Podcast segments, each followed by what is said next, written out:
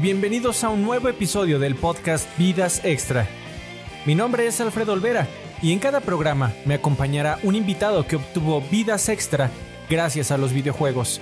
En ocasiones las usaron para pasar momentos difíciles de su vida, pero principalmente las aprovecharon para lograr cosas extraordinarias en su carrera. Acompáñame a celebrarlos y conocerlos mejor, porque tú y tu servidor, Alfredo Olvera, también tenemos vidas extra.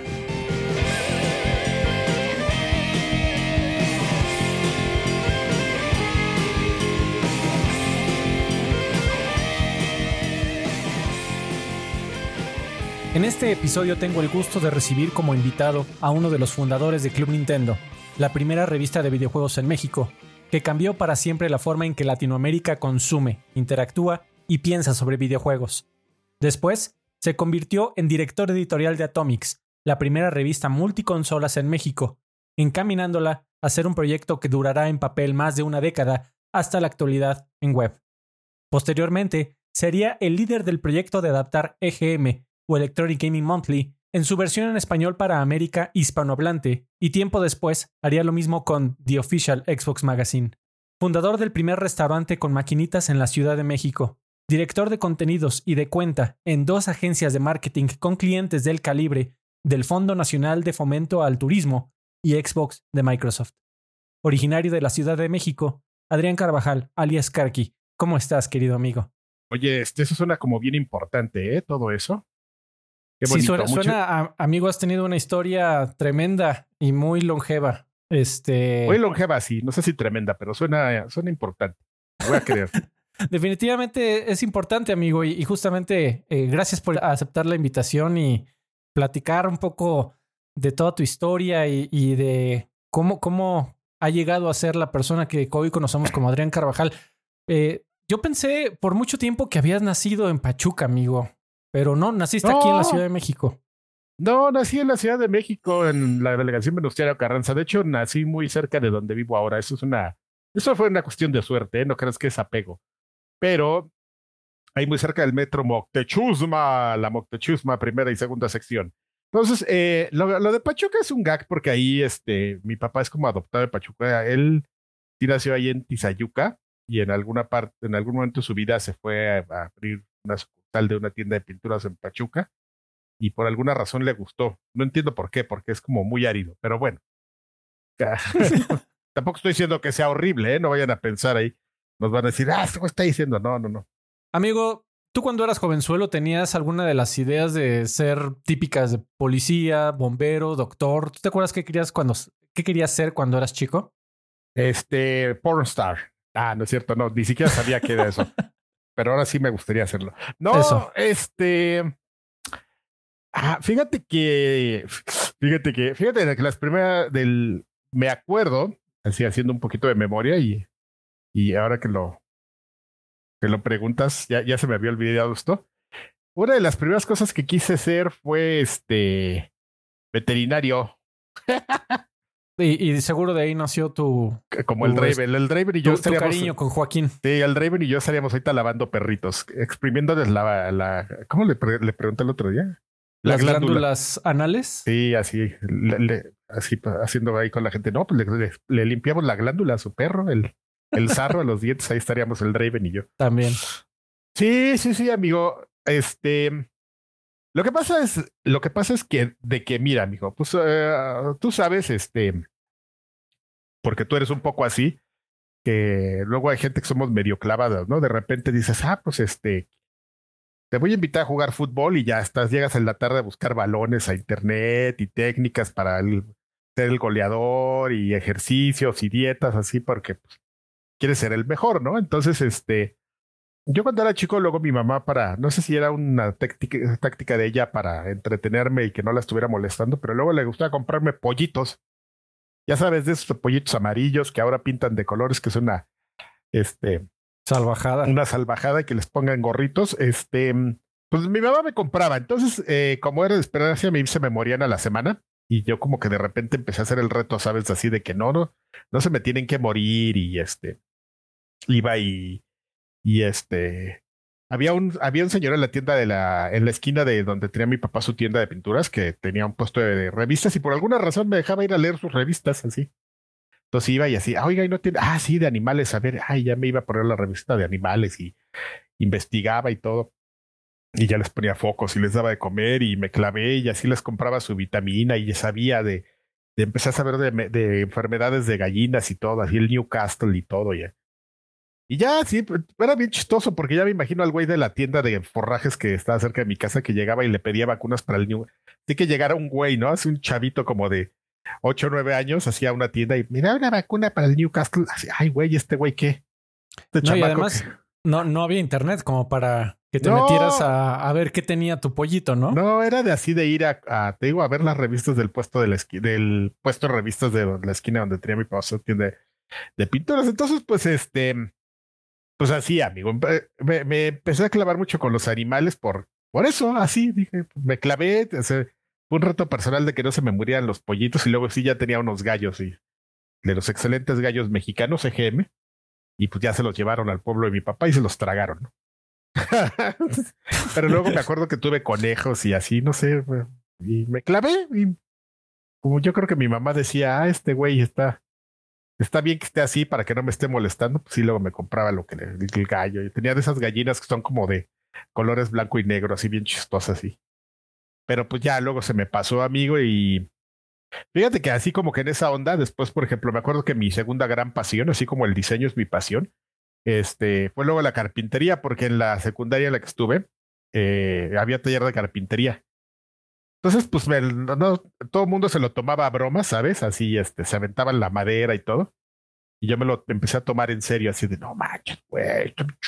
Y me empecé a, este, con el dinero que luego le pedí a mis papás, me compré perfectamente una sierra caladora, me acuerdo, iba a la... había una, este, esto es así para la gente retro, había una tienda de ferretería muy grande antes que se llamaba Sekiguchi.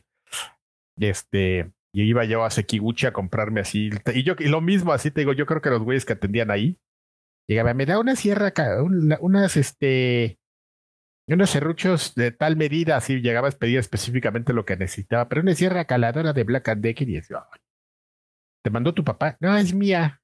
Yo luego te digo que mi mamá, yo no sé cómo me dejaba, porque luego yo iba con mi hermano y nos compramos una sierra así circular, una so para un taladro y ahí instalándolas. Y no sé cómo no nos volamos un día la cabeza, un dedo, mi hermano y yo, pero bueno, así es, amigo. Es este.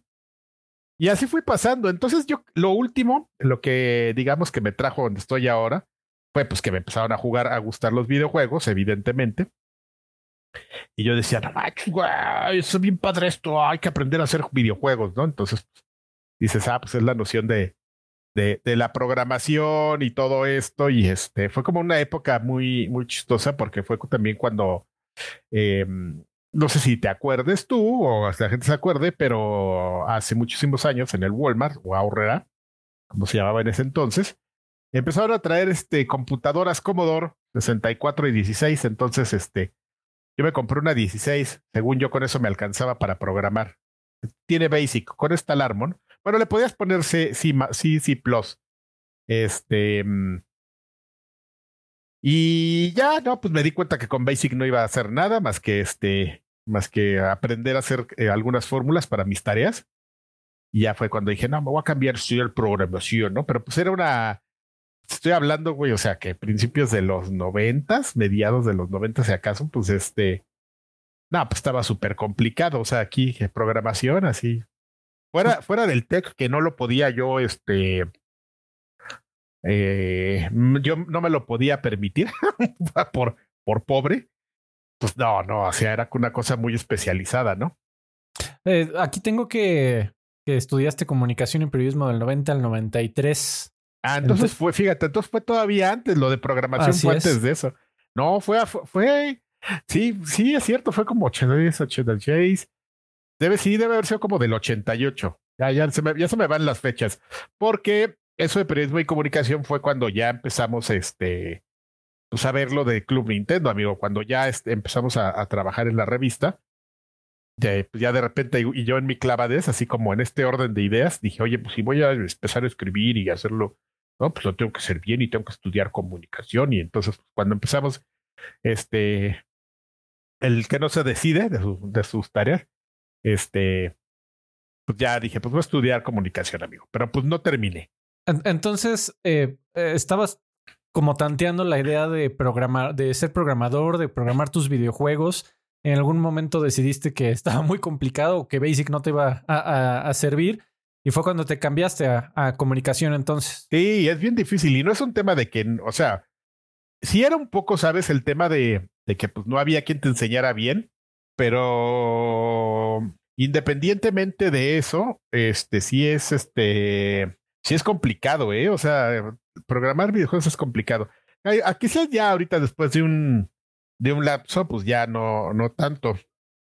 No, pero de todas maneras, en aquel entonces, y bueno, y hasta la fecha, la, es abrumadora, puede llegar a ser abrumadora la idea de, de, no nada más vas a tener que programar, también vas a tener que componer y también vas a tener que dibujar y también vas a tener que aprender lógica y matemáticas y y, y, es que fíjate, a mí, por ejemplo, ahorita tú, si tú quieres aspirar a programar un juego, trabajas una suite, ¿no? Ya de cosas de herramientas ya, ya preestablecidas, así pues como Unity, ¿no?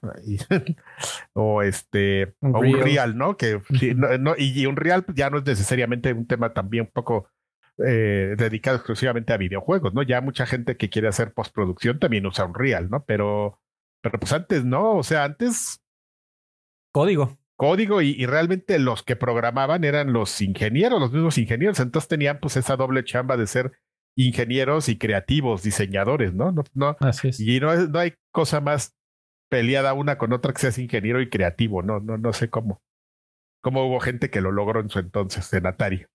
Pero bueno, amigo, en algún momento decidiste que, que tú, tú querías que los videojuegos formaran una parte importante en tu vida. Entonces comenzaste a encaminar tu carrera eh, te metiste a, la escuela y también inició eh, toda la, la, gran historia que, que, sé que ya has contado en, otras ocasiones, amigo, pero me gustaría como tener un, resumen breve en este episodio de Vidas Extra y para los que escuchen este programa, que nos contaras brevemente, pues, ok, comenzaste a, eh, a, a ver qué más podías hacer con videojuegos, te llamó la atención el periodismo y de ahí creo que pasamos a la historia de la mítica tienda de insurgentes de, de Nintendo, ¿no?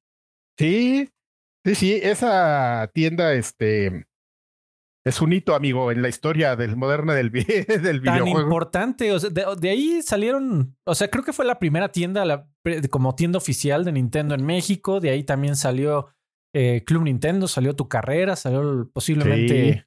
Eh, pues sí, de muchas personas. Fue el catalizador, amigo. No sé si ya, digo, hablando de cosas que uno no ha contado, no ha contado. Eh, una de mis historias favoritas era cuando pues, recién justamente salía estaban saliendo las consolas. El, el Nintendo o Famicom, antes, este, es un dato de trivia también, retro, no lo podías comprar pues como una consola, como tal. Ese solo lo vendían las personas. Había tiendas que se dedicaban a venderte placas de maquinitas, todas piratongas.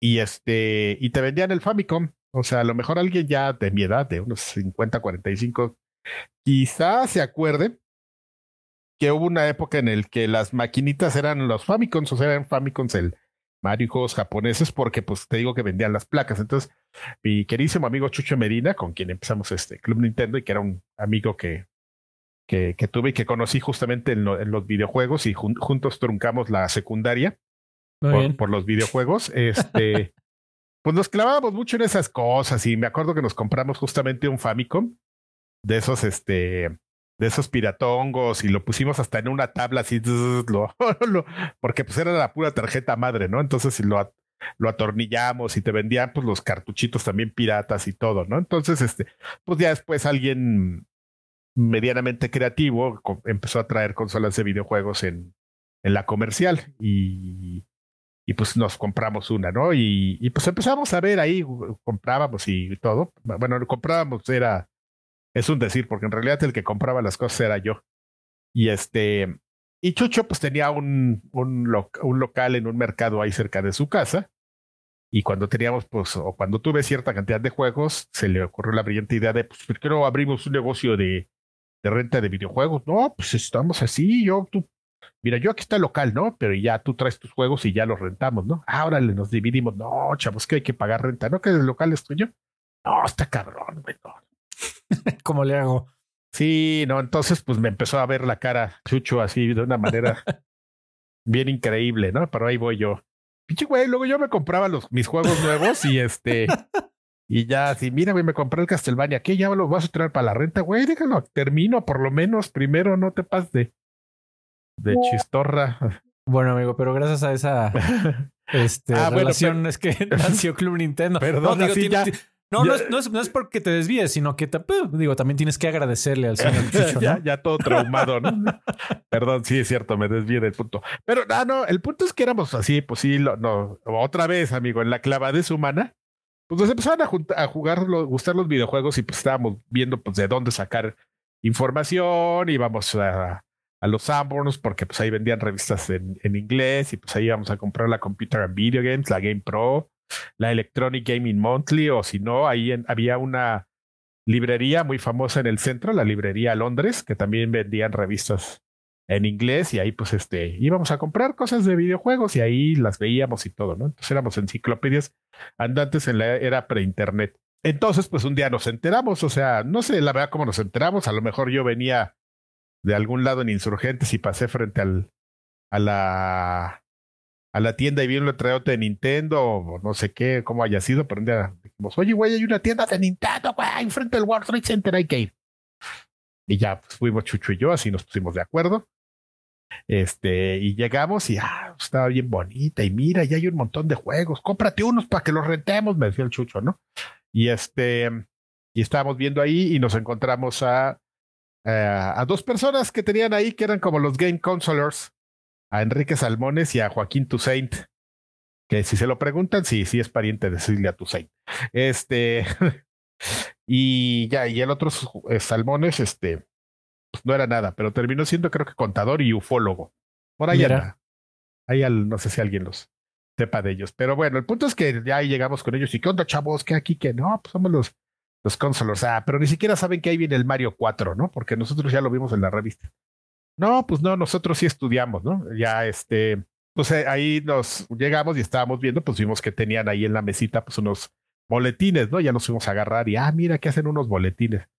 Ah, estos trucos tan re feos. oye, chavo, así ahí con Joaquín y con. De que, ¿qué? ¿Y estos qué? ¿Los hacen ustedes o qué? No, pues aquí los traen, aquí los traen, los hacen otra persona y aquí los trae. Ah, es que están bien culeros. Ah, pues mira, pues le puedes decir, ahí está, ¿no? Y ya venía entrando vimos entrar por la puerta de la tienda a una persona con chinos y una gorra. Así, ta, ta, ta, ta, ta, ta, ta. Y era Rodríguez, y, ah, míralo, ah, güey, está re feo. Y ya, pues Chucho fue así, porque Chucho era un poquito más introvertido, menos introvertido que yo, yo soy medio penoso A veces ya se me quitó, pero antes era bien, bien este pochi de rock, así de, ah, yo no quería hablar con nadie, ¿no? Entonces, este, pues ya fue y le dijo, oye, ¿y esto qué? Pues mira, nosotros sabemos, y yo compro revistas y yo compro juegos para rentar, ¿no? Y así de, ay, sí, yo, güey. Las revistas y los juegos los compro yo. que por cierto, Chucho también se quedó con unas revistas mías, pero bueno, yo lo quiero mucho al condenadote, pero. Qué bueno, amigo, ¿qué haces la aclaración? Pero ahorita que me acuerdo, maldito abuso de su parte. Eh, y ya, pues así un día le, pues Gus, este, eh, con su mente yo creo que dijo, estos güeyes tienen como ganas de trabajar gratis. Y ya les digo, no, pues nos vemos ahí, este, donde tenemos la, la agencia, ¿no? Donde trabajamos nosotros y fue como conocimos Network Advertising. Era como un este emprendimiento, amigo, del, del hijo que era el dueño de la papel, de la compañía papelera Scholar, que era un japonés. Ok. Y tenía un hijo japonés que conoció en la escuela a Gus y a Pepe y pues no sé cómo lo convencieron para que el, señor pusiera el dinero y ellos la creatividad. Y entonces de ahí vino Network Advertising, amigo. ¿Con, con Pepe te refieres a Pepe Sierra? Pepe Sierra, sí, perdón. Y había un tercer tipo ahí que no, nunca entendí qué hacía, una persona a la que le decían Morobi, pero después se abrió, nunca entendí, pero bueno. Pero por, lo que me acuerdo, eh, estaba como en, en licitación la, el proyecto de una revista de videojuegos oficial de, ah, Nintendo. Amigo, es que mira, es como dices, es una historia que he contado mucho, pero digamos, este, ahí va rápido. El señor Kikuchi, Teruhide Kikuchi, emprendedor japonés, trabajaba en Seito. Seito, que es, o trabaja, trabajaba, no sé por. Yo creo que trabajaba. Ya nunca he sabido qué pasó después con el señor Kikuchi, pero como su papá, señor, ya estaba grande, su papá ya estaba grande.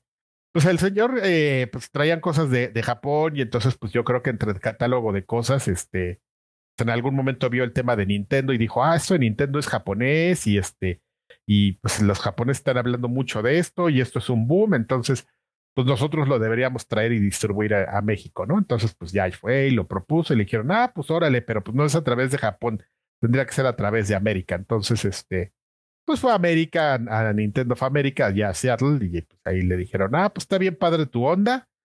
Este, sí te apoya una compañía más o menos grande, que es Seito Itochu, no sé si existe, seguramente ya tiene otro nombre, que se dedicaba a importar cosas varias de Japón. Y este, le dijeron, oye, pues este, sí está muy padre, pero pues nosotros te recomendaríamos que, que lo que hicieras es pues hacer como todo el proceso, ¿no? O sea, que sí tengas tus tiendas y que y que incluso le hagas como nosotros, ¿no? Que tenemos una revista, o sea, hicimos una, estamos produciendo aquí una revista que, que nos sirve pues, de herramienta de marketing y de evangelización.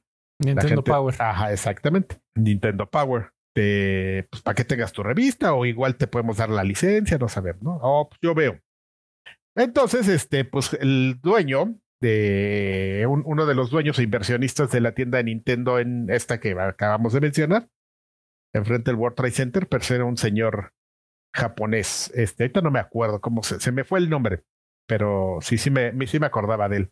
De hecho, el señor todavía está vivo, todavía vive. Me acabo de enterar hace poco. Y pues yo creo que le dijo, oye, este, ahora sí una plática, ¿no? Con sake, oh, y con unas, comiendo sushi de, una señora encuerada, así todo. de, oh, no, pues es que yo quiero hacer una revista. Ah, pues mira, yo aquí tengo unos cuates que, pues que hacen un boletín, ¿no? No es una revista, pero pues a lo mejor le saben y te pueden decir, ah, a ver. Y el señor Kikuchi, pues ahí lo estaba viendo, no, no era su único plano, o, o sea, él ya había ido a hablar, este, así preguntó bien, bien proactivo que pues cuál era la compañía editorial número uno en México y este, ya le dijeron, ah, pues sí, ediciones continentales, ¿no? Tenía el logo de una ardillita y pues tenían varias revistas, Cosmopolitan y revistas de espectáculos. Eh, y ya llegó con ellos y oiga, pues quiero hacer una revista de Nintendo, ¿no? Y yo la produzco y este, y, nos vamos a michas, ¿no? Y nos asociamos. Y dijeron, ah, pues órale va, ¿no? Te vamos a dar una propuesta. Y al mismo tiempo, pues te digo que surgió esto. Ya este, le pasaron al señor que escucha el dato de, de Network y pues te habló con los chinos, este, con Pepe y con y con Gus, porque son chinos, ¿no? Mm, y este, y ya yo creo que les, les dijo, oigan, pues este, me dijeron que ustedes hacen este boletín, pues está más o menos padre. Este, yo quiero hacer una revista, ¿ustedes qué onda? O sea, ¿qué me, me asesoran? No, no, no, nosotros la hacemos, sí, claro que sí, sí, sí. La imprudencia, ¿no? De la juventud, cuando no sabes a lo que te enfrentas, a todo se te hace fácil. Pues no, no sé si imprudencia, amigo, pero aquí eh, es, un, es un buen eh, eh, momento como para incluir la, la, anécdota que a mí me sorprendió mucho la primera vez que me enteré de que ese primer este, armado de Club Nintendo, del primer número o de la primera propuesta, se tardó seis meses en producir. Pues sí, pues es que te digo que no sabíamos así de... Pero no fue la primera... El Domi que le mostramos al señor Kikuchi se armó en dos semanas. O ah, fue el primer número entonces. El primer número, ese sí nos lo aventamos en como en seis meses, amigo. ¿Y, te acuerdas que, ¿qué fue lo más complicado, amigo? Sí, lo, hacer los mapitas y tomar las fotos de Game Boy. Los, al final de cuentas terminamos este, fotocopiando las pantallas y poníamos el Game Boy en el pausa y en la fotocopiadora. Entonces salía una, una fotocopia de la pantalla de Game Boy que luego los diseñadores en en este, ¿cómo se llama esta? Como las celdas transparentes de animación. Les ponían encima y las redibujaban. Y así se tomaban las, así se hacían las fotos diagonales de mapas de los, del primer número. Era toda una artesanía, ¿no? Ah, una cosa totalmente innecesaria, que ahora que lo piensas dices, güey, ¿por qué no? Pues es que no había de otra. Pues sí, pero incluso aunque no tengas de otra, güey, si te das cuenta que te estás tardando tres meses en hacer un mapa, pues no, pues lo descartas, ¿no? Hasta que tengas la tecnología, pero bueno. Pero bueno, hablando justamente, voy a hacer aquí una pausa para también ir a otra de las secciones de este programa que me estás ayudando a iniciar tan amablemente de Vidas Extra, que es que te pedí una lista de los cinco juegos que, justo como se llama el programa, te dieron vidas extras en tu historia como videojugador. ¿Cuáles son los cinco mejores juegos de toda tu historia como videojugador, sin ningún orden en particular? Y el primero que mencionaste fue uno de 2017. Destiny 2.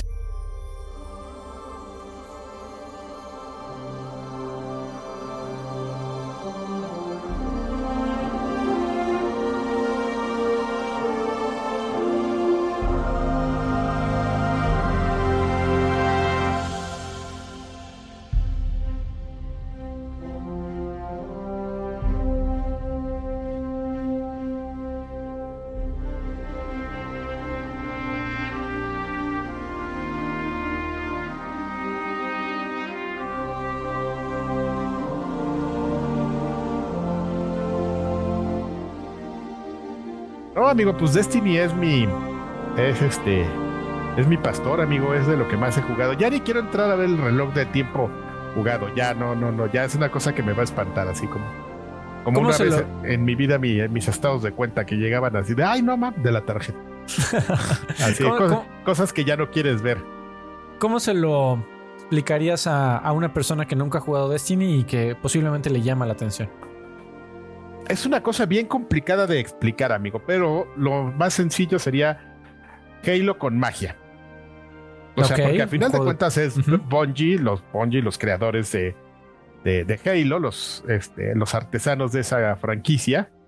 Este, ahora un poco maltratada, pero pues que fue en su momento pues el epítome de los first person shooters en consola y quizá en algún momento fue más popular que cualquier first person shooter en, en PC este, que es un gran logro, ¿no? Porque pues, los first person shooters, yo creo que la gente nunca los visualizó fuera de consola, ¿no?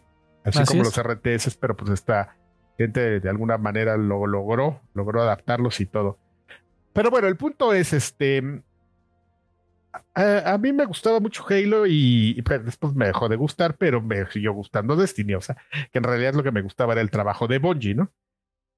Entonces, eh, pues tú tienes a tu soldado diagonal caballero espacial que tiene pues un sistema de juego de Halo, de armas, tienes, llegas a, cargar cuatro tres armas este, distintas, pero este, además pues tienes un sistema de magias que utilizas mucho en el PvE, o sea, en el player versus enemy, es donde más te sirve. Evidentemente, pues también, como todo first person shooters, tiene su componente, este, eh, player, versus player, que está divertido, pero a final de cuentas, si tú le metes como elementos, sabes, como magias o cosas de así un poquito más este, escandalosas, pues tiende a perder un poquito ese, ese equilibrio, ¿no? Que se supone debería tener y que técnicamente tiene, pero no sé por qué, por alguna razón, en todos los, este, las ligas de competencia serias online nunca han considerado como del todo a Destiny, ¿no?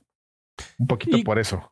¿Cuál, crees que es el crack de, Destiny, amigo? ¿Cuál, es la razón por la cual se vuelve tan adictivo para los jugadores que, lo siguen jugando hasta la fecha del 2017? Eh, que no lo pueden soltar y que sigue saliendo en las noticias y que seguimos hablando de él. ¿Cuál, es, cuál es, la, ahora sí que la magia? Yo creo, amigo, que es que como que le lograron dar al...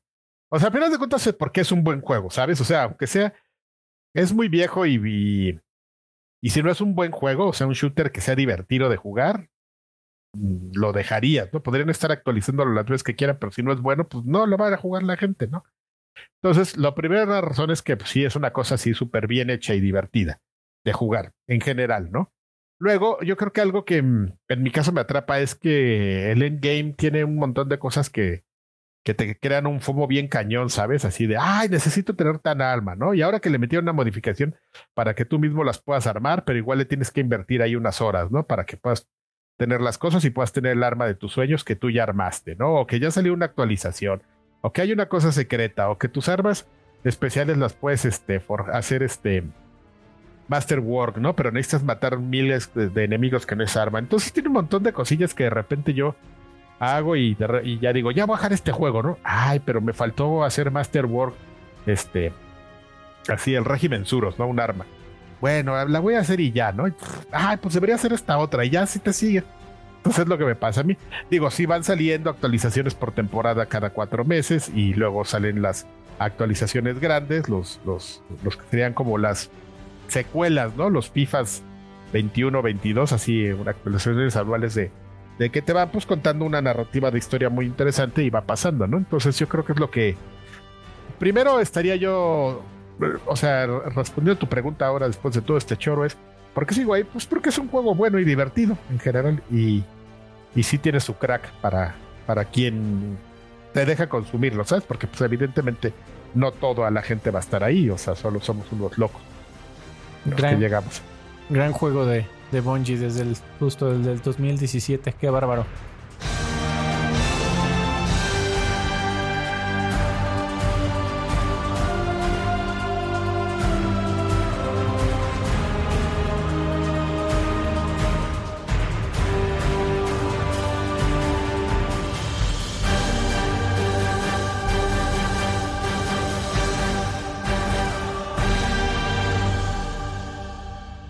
Oye, amigo, eh, no, no, no, podemos, creo que, platicar de o terminar de platicar de Club Nintendo sin antes eh, mencionar al, las míticas personalidades que durante tantas décadas estuvieron eh, en la boca de los gamers de Latinoamérica, ¿no? Como el gran misterio. ¿Quién será Axi Spot? Que, que tú por mucho tiempo estuviste como renuente a, contar la verdadera historia porque, eh, como decía, décadas después te seguían preguntando, ¿no? ¿Quién era Axie Spot? Y, y tú por mucho tiempo decías, bueno, yo creo que esta es una historia que, que debería de contar eh, Gustavo, sin embargo, eh, desafortunadamente se nos adelantó y en algún momento decidiste contarla, que, que, es básicamente pues que era, era que cambió de manos y era quien estuviera, a quien le tocara, ¿no? A quien, quien se necesitara. Lo, lo, lo, que sí, digo, lo, lo que sí debo reconocer un poco es como la autoría del perfil de, de Spot me tocó hacerla a mí. Porque pues así Gus dentro de, pues, es algo que siempre hemos platicado, ¿no? O sea, yo quería hacer una revista dura de videojuegos así de, de y aquí tiene los códigos, y aquí tiene la información y todo, pero y Gus, pues como buen creativo, pues le, le metí ahí la sandunga, ¿no? Y no, y vamos a tener el, servicio organizado de secretos, así se van a llamar los turcos, SOS. Entonces, no seas payaso, güey, ya que se llamen trucos y ya. No, servicio organizado, ya. Entonces era. Y el curso en intensivo. El curso en intensivo y todas esas cosas eran gustavescas. Entonces Gus pues decía, pues necesitamos tener como una personalidad ahí, o unos ocultos y todo, ¿no? Y este... Que en retrospectiva tenía razón, ¿no crees, amigo? Sí, sí, sí, sí. O sea, yo me peleo con él y todo, pero sí, no, o sea, no dejo de. O sea, te das cuenta, pues que son cosas que permearon, ¿no? Y que hay mucha gente que reconoce y se acuerda y todo. Entonces dices, ah, pues no, no, evidentemente no estaba equivocado, ¿no?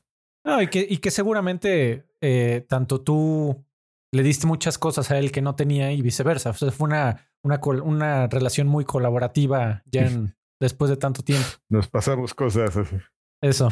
Entonces, este. Axi Spot. Guácala, qué asco. Este, sí. bueno, entonces sí, un día llegó Gus y nos dijo a Chucho y a mí, oigan, necesitamos hacer unos agentes secretos. Y ustedes, pues como son los, los esclavos aquí, pues necesito que los definan, ¿no? ¿Qué le gusta a la gente? Y, y pues todo, ¿no? Y hagamos unos perfiles que, que, que, empaticen con las personas y la gente diga, ay, estos güeyes están bien fregones, yo quiero ser como ellos. Y Chucho así, sí, claro, sí, sí, sí. Así, ya, ya, empezó a trabajar minuto uno, ¿no? Y yo así, ¿eh? Ah, ya seguía jugando con mi Game Boy, ¿no? Y todo así. Ya de repente, este, ya así, ya es la junta para lo de Axie y Spot. Y Chucho así, ah, con su carpeta, ¿no? Y todo. presentación de PowerPoint. Bueno, no, obvio en esa, que entonces no había, pero, pero supongamos, ¿no? Y yo así de, ay, güey. Este, sí, claro, estoy listo, vamos. Y ya, ¿no? Y a ver tú, Chucho, no, este güey, Axie, se llama Axie, porque ya, ya hay todo el raciocinio, ¿no? El racional de su, del personaje y qué le gustaba y el perfil y todo, ¿no? Y yo así, en la madre, ¿y ahora qué hago? Y ya, y, qué onda con el otro, el otro, su compañero de Axis? Está muy bueno este. ¿eh? Yo, ah, pues es un güey que se llama este, Spot, sí. Y eso porque en la mañana me había visto un personaje de un un comercial de Seven Up, ¿no? Me había tomado un Seven Up y yo decía, ah, este güey está re feo, jajaja, Spot. Circula Spot. Ah, sí, Spot, sí, sí, sí. Y este, y es un güey que, pues le gustan los RPGs, ¿no? Ya, pero porque yo estaba jugando RPGs en ese entonces, ¿no? Y este, y ese güey le gustan las peleas, pero este es inteligente, entonces, pues le gusta la estrategia y los RPGs y, y es de mucha cultura de videojuegos, ¿no? La cultura del videojuego. Y este, y así de, ah, pues está bien, sí, sí. Sí, son muy diferentes, entonces se complementan. Ya están los agentes secretos. Y así fue como salió. Y por, por, ahí salieron las primeras fotografías de alguien con una estrella, ¿no? Que, que luego, si te fijabas mucho, como decías, te veían los chinos. Sí, no, evidentemente. Uno, según con, una, con, bueno, los dos tenían chinos, o sea, uno con, claro. con máscara de ninja, supuestamente, y los chinos ahí decían, güey, pues son esos dos, ¿no? Este, y pues toda la gente, evidentemente la gente no era tonta, entonces quienes conocían a Gus y a, y a Pepe, pues así decían, no, oigan, esos son ustedes, Axi y Spot, ¿no? Entonces ya cuando nos llegaron al siguiente tres, ya nos dijeron, tómense unas fotos ustedes, ¿no? Ya. Entonces salían Gus y, y, Pepe, pues con otros dos güeyes ahí, y ya les ponían así encima su foto, y pues, pero pues éramos Chucho y yo, ¿no? De los placeholders ahí. Entonces, pues, pues así, cualquiera que. Pues así, pues Gus luego escribía la sección esa que tenían del control de los profesionales, creo que se llamaba, pues la escribía luego él. O los autógrafos famosos de Axi y Spot con una pluma vibradora pues los hacía él y luego también a mí me tocaba hacer cosas cuando se necesitaba hacer algo así de, oye, güey, pues a ver que este güey que según muy se las da de muy inteligente, pues que haga un control así de que la historia de los videojuegos, ah, bueno, pues sí, ya me lo hago, ¿no? Pues, pues así nos tocaba, ¿no? Chucho, como si estaba más clavado, pues él casi escribía siempre todo lo de Axi, porque digo que se lo tomó muy en serio, ¿no? y creo que también iba eh, hubo por ahí un torneo de, Street Fighter 2 que recuerdo mucho, que hasta salió la nota por ahí en Club Nintendo de que nadie le ganaba, ¿no? Sí, eh, pues ese habrá sido Chucho. Sí, fue el que se puso a jugar. No, pues es que ese güey estaba bien loco en Street. Sí, estaba cañón. Fue legendaria esa actuación de, que no lo podían sacar. Pero bueno, amigo, lo que no fue eh, legendario, que, que, yo creo que es normal en la carrera de, de cualquier persona, fue cómo, cómo fue cambiando tu relación con, con Nintendo, ¿no? Y sobre todo cuando ya había más competencia, y me refiero al amplio espectro de los videojuegos, no tanto al mundo de las revistas, pero de, repente ya había más competencia, nada más no, no era Nintendo, después era Sega y después era Sony. Sí, eh, siempre existieron, ¿no? Y la, la, cosa es que pues ya de repente yo ya estaba un poco, ya después de un rato ya, sí, al principio empiezas así bien fan, ah, fan de Nintendo, ¿no? Pero pues sabes que no es lo mismo, ¿no? O sea, a final de cuentas a mí lo que me gustan son, son los juegos o sea, sí fue un rato un poco fan de, de Nintendo y este. Pero pues ya después dices, pues es que hay más cosas ahí que puedes jugar, ¿no? Entonces, este. 1999 fue cuando, cuando pues empezaste a ver qué más había por allá pues afuera. ya estaba el PlayStation, amigo, el Polystation, estaba el Sega, el Saturn y todo esto. Entonces, este. Pues tú decías, ah, pues mira, hay buenos juegos saliendo allá, ¿no? Y aquí nomás sale el, el Pilot Win 64, ¿no? Entonces. veías tu vida en retrospectiva hablando de las este, notas de Banjo Kazooie por, siempre jamás. Ajá, o el este. Ah, bueno, que yo decía, mira, esos güeyes tienen Rich Racer, pero eh, PlayStation nunca va a tener Beetle Adventure Racing. Adventure Racing. Es muy buen juego, amigo. A mí sí me gusta. Está muy este, Pero, y entonces, pues, y aparte, ¿sabes qué? O sea, no solo era como el tema de no, no era un tema de que no hubiera de qué hablar, porque siempre nos la apañábamos, ¿sabes? Así ya de repente entramos en desesperación y este, y decíamos, ah, que no tenemos de qué hablar, pues hay que inventarnos algo, ¿no? Y, y ya pues, Víctor Arjona Farman decía, pues yo puedo hacer un curso en intensivo de HTML de 10 páginas. Vas, güey, vas. Ya, te estás tardando, ya. Tu deadline es en una semana, ya. Y así, pues, por eso ese tipo de publicaciones medio extrañas que seguramente en algún momento las los que leían Club Nintendo encontraban publicaciones de cosas que no tenían nada que ver. Empezamos a hablar de juegos de arcade y cosas así. Era porque pues ya no había de qué hablar, ¿no? O a menos que habláramos todo un año de Mario, que no hubiera estado mal, o sea, ya que lo pienso en retrospectiva, pues así cosas de Mario World, así una nota, este, digo, de Super Mario 64, así la sección fija de Mario 64, no creo que la gente la hubiera rechazado, pero este, era lo que, lo que se nos ocurría, ¿no? Así pura cosa bien rara. Y este, un poco eh, a raíz de eso, y un poco que ya está un poco, hasta el gorro, y o sea, es que pues la gente a lo mejor, bueno, eh, quien nos escuche, por ejemplo, en el, podcast de los viejos payasos, o sabrá que soy una persona que no es, o sea, tengo una relación un poco de odio con Nintendo, pero no es, no es odio con la, con los juegos, es odio con la compañía per se, ¿sabes? O sea, a final de cuentas, ni, o sea, no es nada más Nintendo, ¿no? Sony y Xbox pues, no están aquí para ser amigos, ¿no? Son para hacer negocios y todo. Pero, ¿sabes? O sea, después de haber trabajado con las tres, con Sony menos, es con la que menos, o sea, con Nintendo y con Xbox, sí ves una diferencia en la filosofía de la de los equipos, ¿no? Y del trato a las personas y a la comunidad y todo. Y Nintendo, Nintendo cae bien porque sí, por lo menos la parte que, que lleva la parte de los videojuegos es como un oasis, ¿sabes? Pero ya todo lo demás, ay, es una bola de hojaldras, todos hijos de su. Pues son una compañía eh, que sabe muy bien a qué se dedica y están pues tratando de pues dominar. Pues están en el business, pues, o sea, evidentemente van a hacer lo que sea por, por cuidar el business, ¿no? Oye, amigo, pero cuéntame de Atomics y, y, de esta eh, idea que, que, por lo que entiendo, fue mucho de, de Oscar Yacer Noriega, también que descanse en paz, y de Jorge Alor, que, que fueron como los que se les ocurrió, ¿no? O por lo menos organizaron. En realidad, la idea principal fue de, de Oscar Noriega y de Jesús Su, el chino. este, ellos, pues igual, ¿no? Así hace cuenta, como en estos, en estos este, saltos generacionales, pues así como en su momento tuvieron un Chucho y un Carqui jóvenes imprudentes. Años después, pues surgieron un Oscar Noriega y un Jesús Su, pues que jugaban mucho de la secundaria, llegaron a la prepa, estaban estudiando la carrera y dijeron, oye, pues nosotros tenemos estas habilidades como para el tema de la programación, ¿no? Entonces, pues podríamos hacer páginas web, güey, vamos a venderle una página web a los de Club Nintendo porque nos gustan los juegos y que hagan la página web, ¿no? Que esa es una historia verídica, fueron y ve. Cuando ni siquiera sabíamos qué onda con ellos, fueron a ver a Gus y, le, y les ofrecieron el proyecto y lo llevaban en un floppy así de la página de Club Nintendo. Y Gus ni nos contó, yo hasta después me encontré un floppy ahí aventado y dije, ¿y esta madre qué es? Y la metí en la computadora y dije, no mames, es un archivo HTML y lo abrí. Ah, no mames, ya entré ahí. ¿Con qué se abre esto? No, no, sí sabía, güey. O sea, no estoy tan baba. no, no, pero en aquel momento, pues era. Yo creo que a lo mejor Gus sí dijo esto. ¿no? Anita, guarda esto para meterle unos words después. y este. Y yo dije, ay, estos güeyes, ¿no? Este.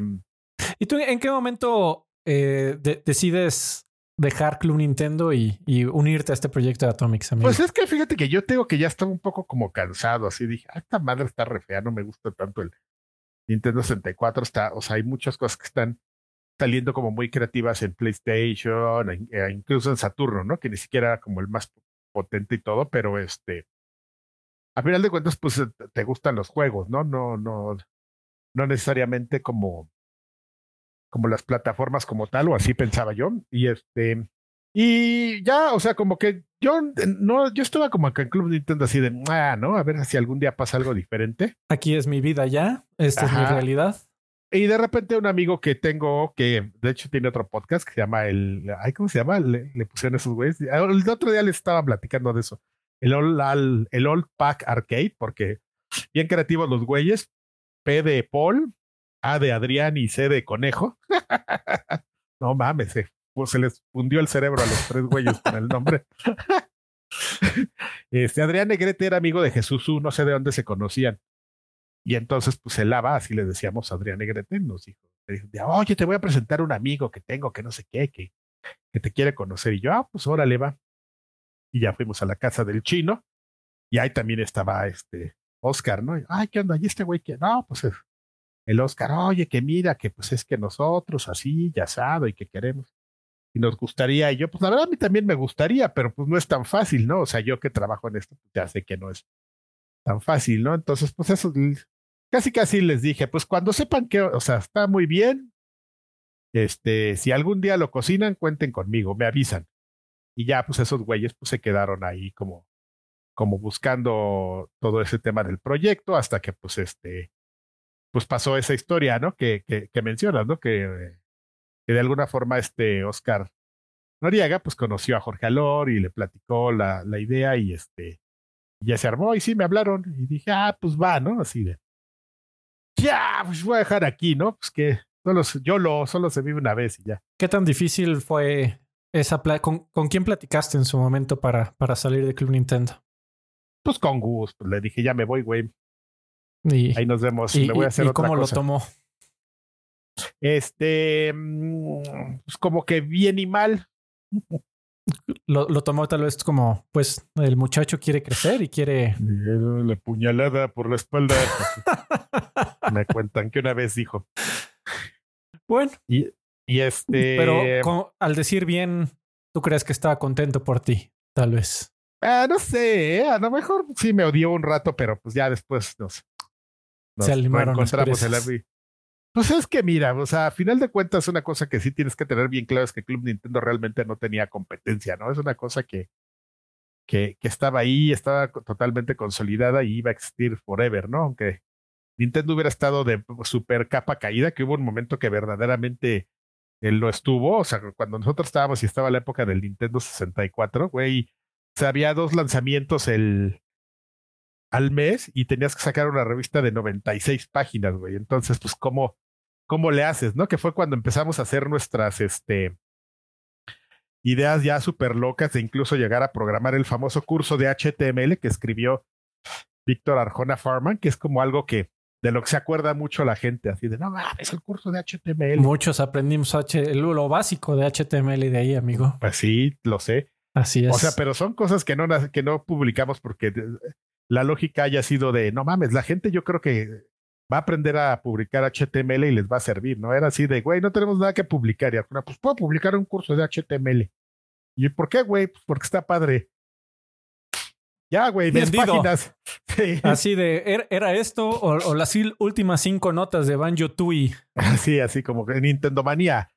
Ta, ta, ta, tan. Y ahora las notas, las, este, sí eran notas, ¿no? sí, ¿cómo las notas, las notas musicales, la de 80 a la 90. durante, un, durante un año dando la localización de. Es correcto. Entonces, este de, plano, mejor decidiste, es momento del siguiente paso. Sí, sí, sí, pues ya, ya no. Y pasó eso, pues así, tal cual, ¿no? Este, estaban ahí en Editorial Alce y Editorial Alce, pues era una editorial pequeña.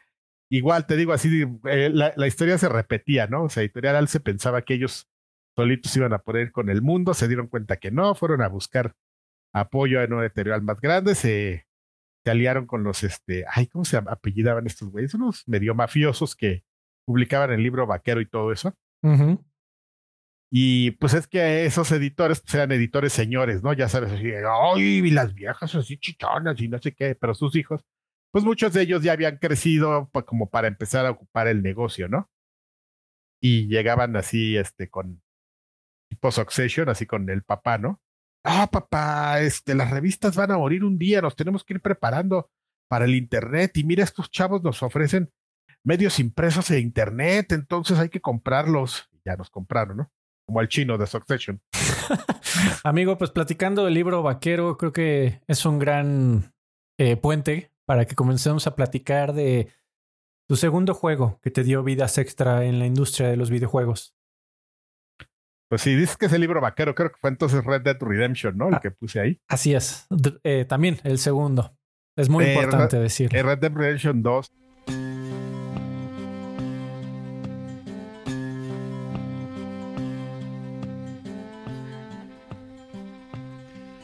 I'm going to where the sun burns and the heat stays in come and come by my side.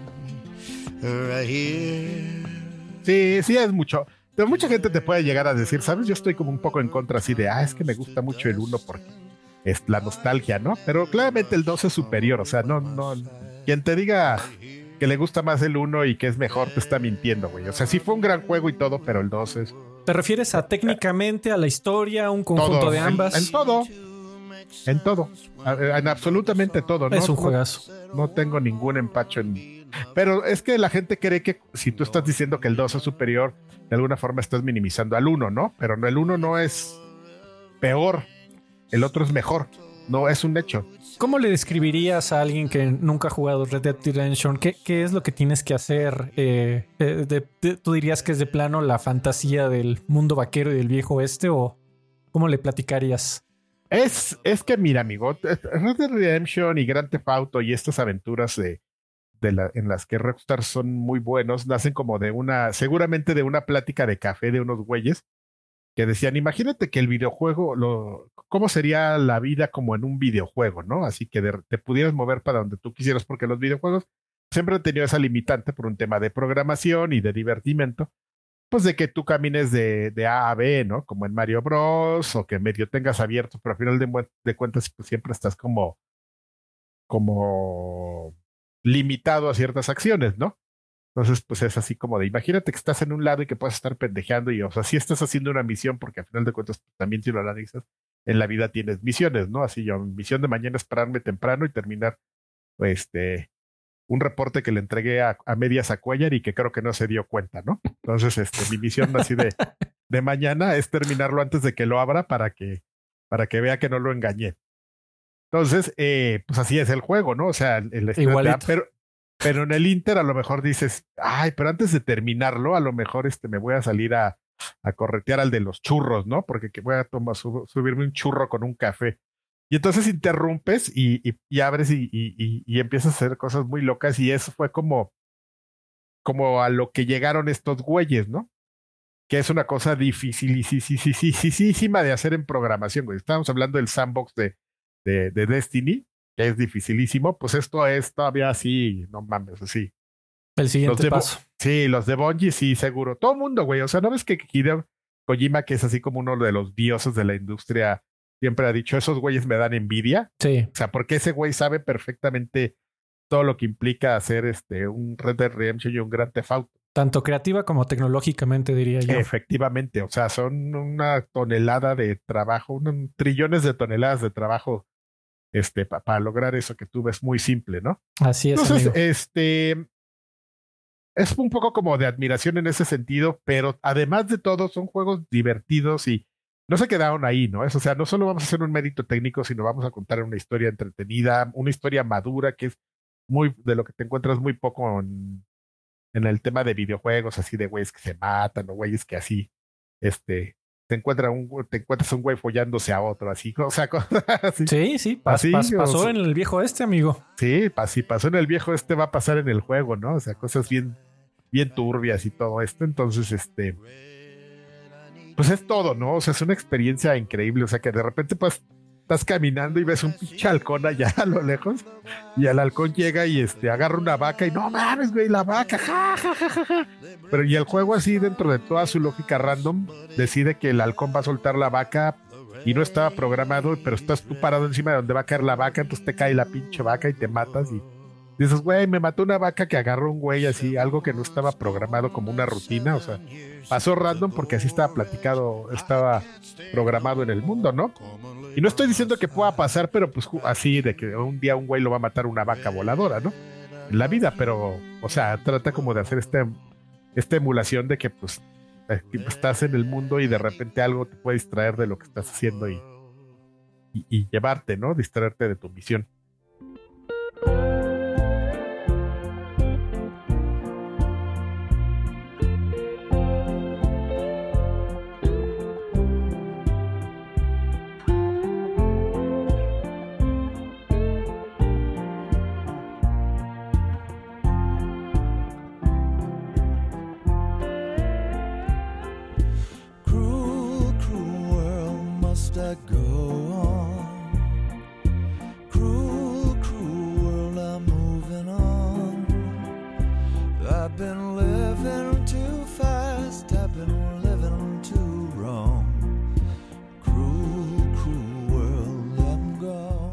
Pues así, así fue como, como te llevaron, amigo, básicamente de, de Club Nintendo a, a Atomics. Y, y bueno, ahí, también estuviste eh, del 99 al 2002. De todos estos años que estuviste, que fueron tres en realidad, eh, pocos en comparación con el resto de tus eh, estancias en otros proyectos. ¿Tú cuál dirías que fue una gran virtud de, de Atomics que en ese momento fue realmente importante y, y que le hizo una muy buena competencia a Club Nintendo?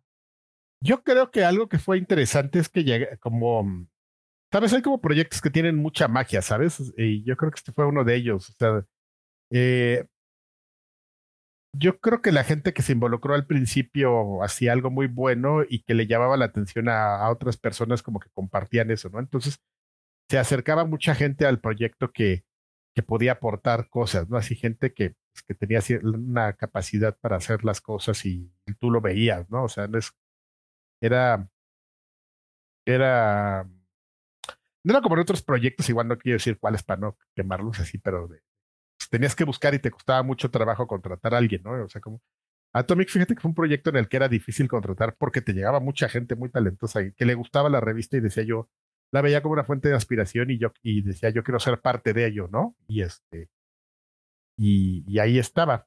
Entonces, este, creo que es algo que, que yo recuerdo que era muy, muy, este, muy relevante de ese proyecto en su momento. Y un proyecto en el que tú personalmente, Adrián Carvajal, dijiste, yo quiero participar eh, sí o sí día uno, de, eh, porque de aquí pertenezco, eh, fue cuando te llegó, que también lo has platicado, el rumor de que EGM en español posiblemente sería comprada la licencia por Editorial Televisa. Y que incluso contaste la, la, anécdota de que fuiste de plano a buscar a la vicepresidenta editorial, a Irene ah, Carol. Sí. Eh, es... a, mí, a, mí, me encantaría preguntarte, amigo, porque la anécdota, de, tal cual la contaste en aquella entrevista, uh -huh. eh, fue de que te recibió como su, su representante o su eh, secretaria o qué sé yo. Pero, ¿tú crees que qué te hubiera dicho Irene Carol, tu directora editorial de Atomics? Eh, un completo desconocido para ella y para la gran mayoría de la gente que trabajaba ahí en Editorial Televisa, que un muchacho llegara así con su bonche de revistas a decirle, oye, este proyecto del que en teoría nadie debería de conocer, yo quiero pertenecer y no nada más quiero pertenecer, yo quiero ser el director. O no sé si llegaste así de, pues para lo que sea, aquí le barro, joven. Mm, pues mira, ya conociéndola después de, de mucho tiempo, uh -huh. yo creo que sí me hubiera recibido y le hubiera dado mucha curiosidad y me hubiera eh, entrevistado y me hubiera sacado la sopa y de, y de todas maneras sí hubiera visto como, pues, o sea, el perfil, ¿no? Pero yo creo que sí le hubiera llamado mucho la atención y sí hubiera tenido una entrevista con ella más o menos larga, este, si hubiera estado, ¿no? Pero como te cuento, en realidad yo llegué, este, me contaron así de, oye, güey, sí, pues ya, pues la gente al final de cuentas conoces, ¿no? Pero siguieron que quieren, que andan trayendo EGM, güey, pero pues que no, nadie sabe que ya, y yo, si no mames, güey, yo tengo pues, que estar pues, ahí. Sí, ¿no? Entonces son como ese tipo de cosas. Yo, pues, la verdad, yo estaba bien contento con Atomics. Digo que se hacían, este, estábamos haciendo un buen proyecto, pero, pero, güey, o sea, era EGM, o sea. Claro. No, no lo, no lo piensas, no, por lo menos yo no lo pensé, ¿no? Este. No, y, y además, siempre, yo creo que Atomics siempre tuvo el problema de, digo, Alce no era cualquier editorial sucha, pero seguro también tenía sus dificultades de que a veces no había tanto presupuesto o tanta proyección de crecimiento para la revista y pues detrás de, de EGM iba a estar Editorial Televisa, ¿no? Que, que digo, tampoco sí, es que apoyaran tanto, pero un poquito más por lo menos.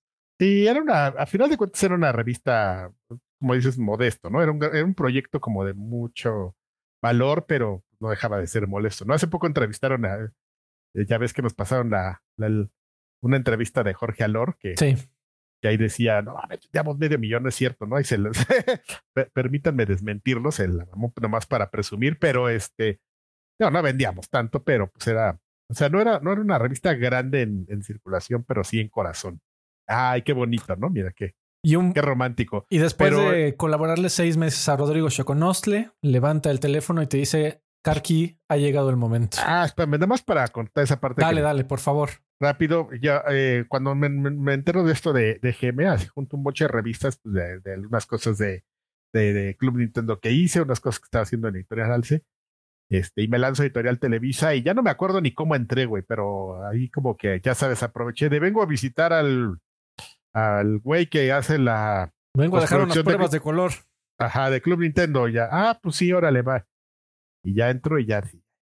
Oiga, y ir a la oficina de Irene Carola ya, ¿no? Y ya llego y me encontré a, su secretaria, que me la recuerdo perfectamente porque pues, después se hizo una gran amiga, Adriana Bueno, y entonces no sabía quién era, nada más llegué y, oye, mira, es que, pues ya le es que me dijeron que hay un proyecto que quieren hacer, yo tengo un perfil, conozco la revista de toda la vida, se ha publicado en bla, bla, bla, te puedo decir todas las portadas, quiénes son los editores de esa revista y bla, bla, bla, y pues yo tengo experiencia y aquí se las dejo. Entonces, si no está Irene Carol, pues este, pues igual, ¿no? A ver si le podemos dejar, si le, le puedes platicar. Sí, yo le digo, ya. Y después dije, bueno, pues no sé, ya sabes, te vas como bien triste, ¿no? Se hizo el intento, ¿no? Pues ya ni modo. Ya si alguien lance o si sí sale, pues ya veremos, ¿no? Y este, ya había pasado el tiempo y un día me, este, estamos ahí en Alce, había una secretaria muy, muy chistosa, muy curiosa. Este, y, y de repente me grita así, este, como si no hubiera comunicador o algo. Adrián Carvajal, te voy a pasar una llamada de Editorial Televisa de Rodrigo Choconostle. Y yo "Cállate". Oh, Dios mío. así gritándolo ahí, todo el mundo oyendo. Y lo bueno es que creo que realmente nadie oyó, porque, pues ya sabes, lo de los audífonos ha sido un tema de toda la vida, de toda la gente, ¿no? Estás trabajando y estás con tus audífonos acá. Y ya, ¿no? Y ya me se agarró de Ruy y me dijo, oye, pues que me pasaron unas revistas tuyas y que bla, bla, bla, entonces quiero platicar contigo. Y que muy a la Ya. Rui, pero están bien feas. Ajá, ya me hizo una cita y no, ¿cómo estás? No, pues mira, estoy tan bien culeras, ¿no? Escribes bien mal, pero pues a ver. Este, pues. Tienes no, chispa. Pues, pues que no, que no vamos a hacer la, a, a comprar la licencia esa, pero pues yo dirijo una revista que se llama este, Conozca Más y tenemos una sección de videojuegos. ¿Y qué pedo? Pues la quieres a este, quieres escribir y todo. Yo sí, sí, a huevo, yo la hago, güey. Ya, ya la hice varios meses y este, y incluso le colaboramos en un especial y le escribí de otra cosa que no tenía que ver con videojuegos, me acuerdo. Oye, amigo, Y pero ya. eh, eso, eso en, en cualquier otro lado, pues no, no, jugué- no jugaría o no sería tan bien visto. Eh, en Editorial Televisa, salí de las columnas, los textos que hiciste salieron con tu nombre ¿Eh? y nunca nadie te preguntó, oye, ¿por qué le estás No, escribiendo a los de enfrente? Ah, no, avisé, así les dije, oigan, güeyes, me van a pagar una lana extra por hacer estas cosas. ¿Tienen pedo? No. Ah, bueno, sí, yo- qué bueno, porque si lo hubieran tenido, lo íbamos a tener todos, ¿eh? De plano, o sea, ¿no les importó que, No, que bueno, esto era sabiendas de que en Editorial Televisa no había una competencia directa de Atomics en ese momento. No, no, nomás era una colaboración con otra revista Exacto. Mira, y ya. qué No, interesante. y de hecho, y de hecho yo no estaba ocultando nada, porque a mí esa fue la idea que me vendieron. O sea, yo sí había ido a- porque me había llegado el rumor de que iba a llegar EGM, me dijeron que no, pero me ofrecieron hacer unas colaboraciones y era lo que estaba haciendo. Y así, y entonces pues pasó lo que te digo, un día me, me dice este güey, ven, güey, vamos a comer, ¿no? Bueno, yo con el maestro Chiquini, que no sé qué, me acuerdo perfectamente, era uno de los editores, no me acuerdo qué otra revista. Y este, ya fuimos a comer y ya de repente me dice, oye, güey, pues mira, ven, vamos por un café, órale, va. No, pues, ¿qué crees, güey? Pues que sí va a salir esa revista. No mames, güey, ¿por qué me mentiste?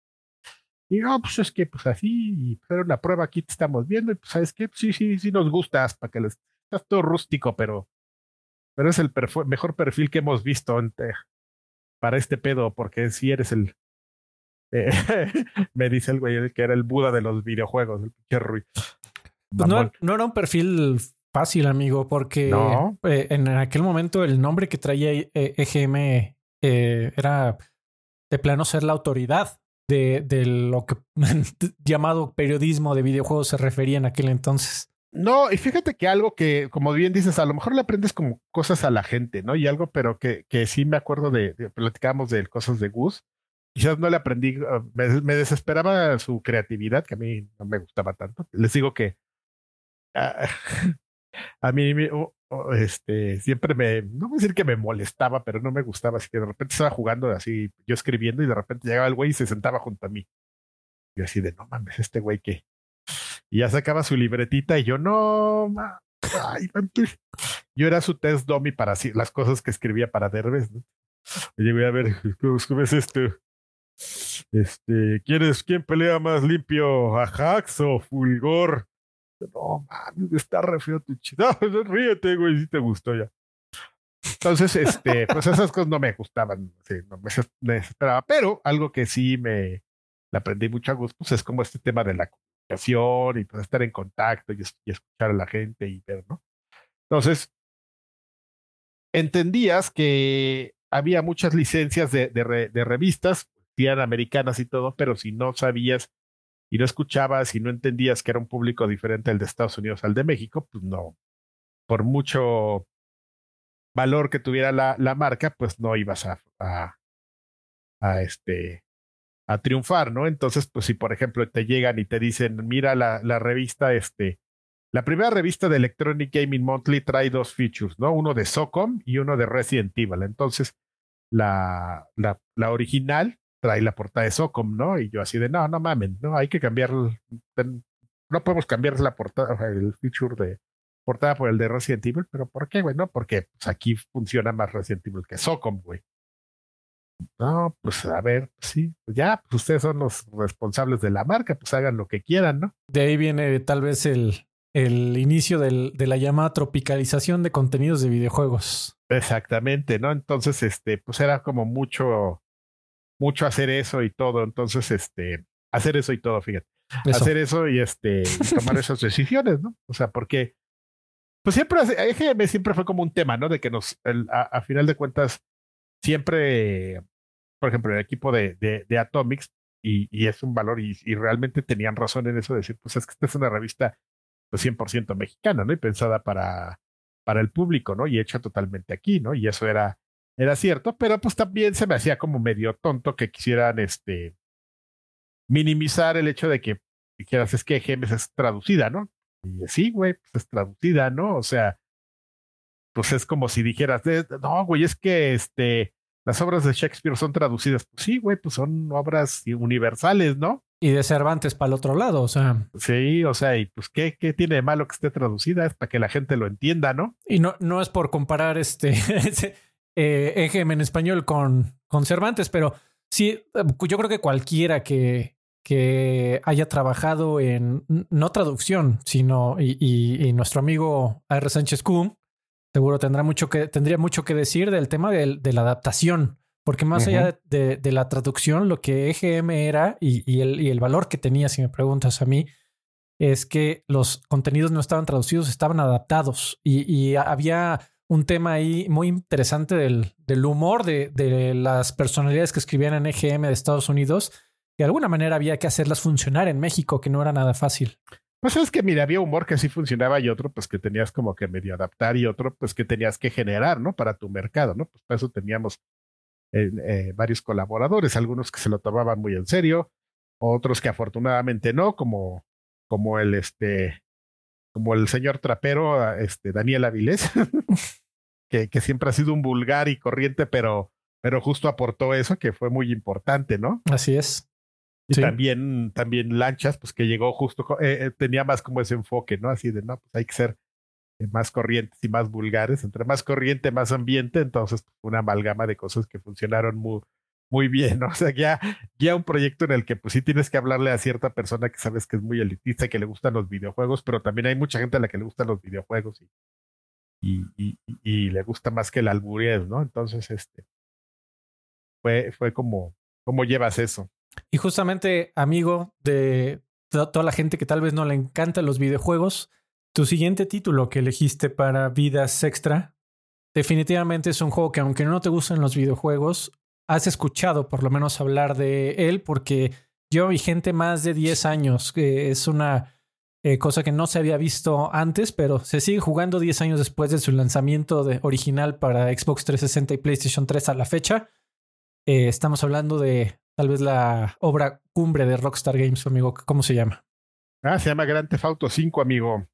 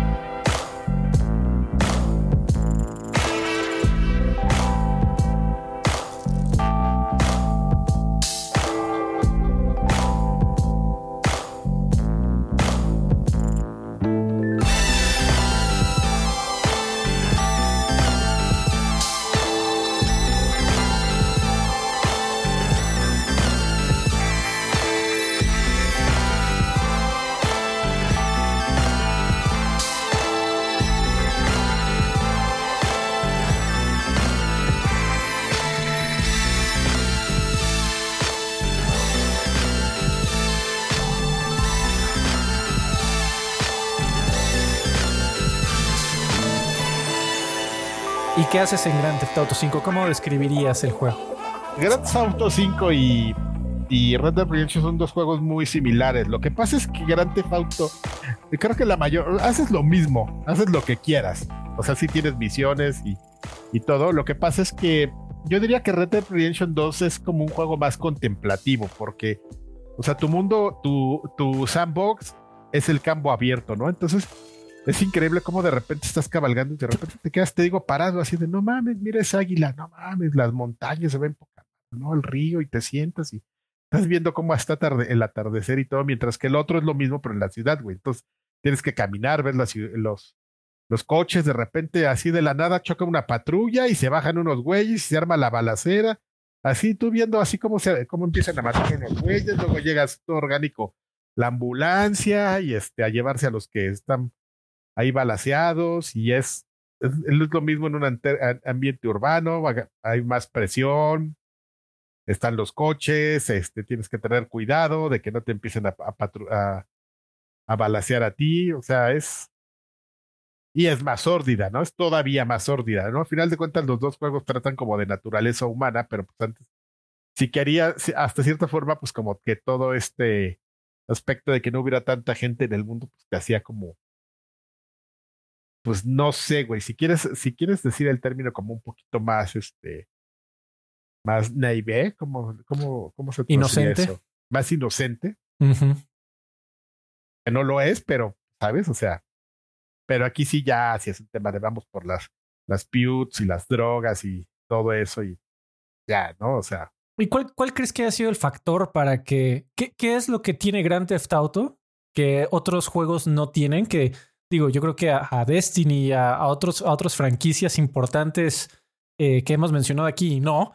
Eh, pero, ¿qué es lo que tiene Grand Theft Auto que todos es, los demás juegos no tienen que la hizo o, lo hizo durar 10 años?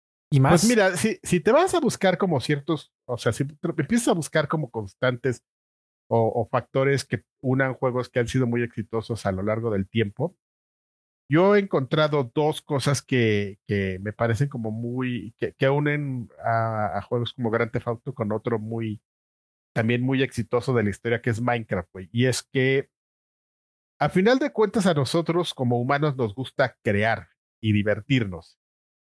Y nosotros buscamos crear de diferentes maneras, ¿no? O sea, como para lo que nos dan las habilidades, o sea, puedes crear, por ejemplo, a mí me gusta cocinar, estás creando una, una comida, ¿no? Estás trabajando en crear algo que le vas a ofrecer a los demás para que, para que coman, ¿no?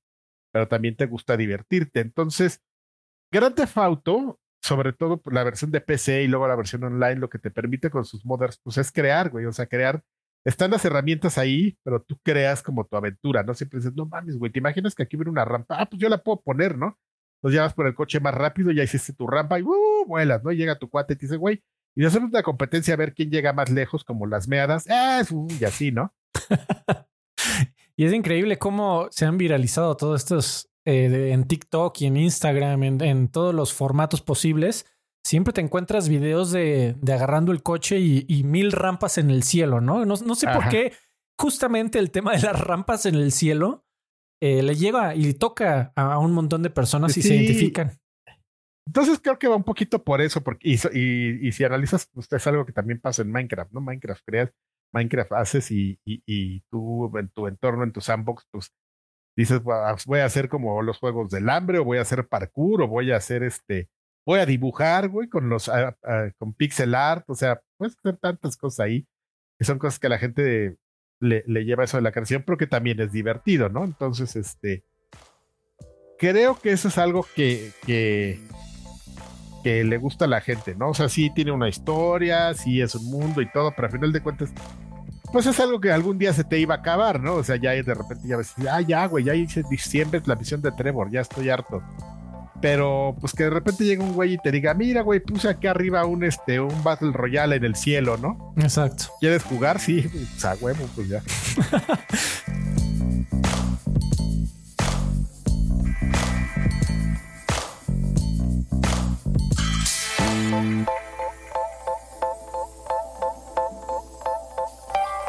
Hablando de la locura, justamente de, un Battle Royale en el cielo, eh, pues algo, algo creo que similar le pasó a los muchachos de Steve Davis en su momento porque eh, en, en, parece, por lo menos desde eh, nuestro punto de vista y de los que estábamos por acá, no sé tú cómo lo has vivido, pero de la noche a la mañana, básicamente un buen día nos despertamos y ya no existía como tal o ya no tenían intenciones de continuar la revista de EGM Electronic Gaming Monthly en Estados Unidos y obviamente también tarde o temprano más más temprano que tarde iba a caer la, la edición de, en español. ¿Tú te, acu- te acuerdas cómo fue cuando recibiste la noticia de que ya no iba a haber Pues es EGM?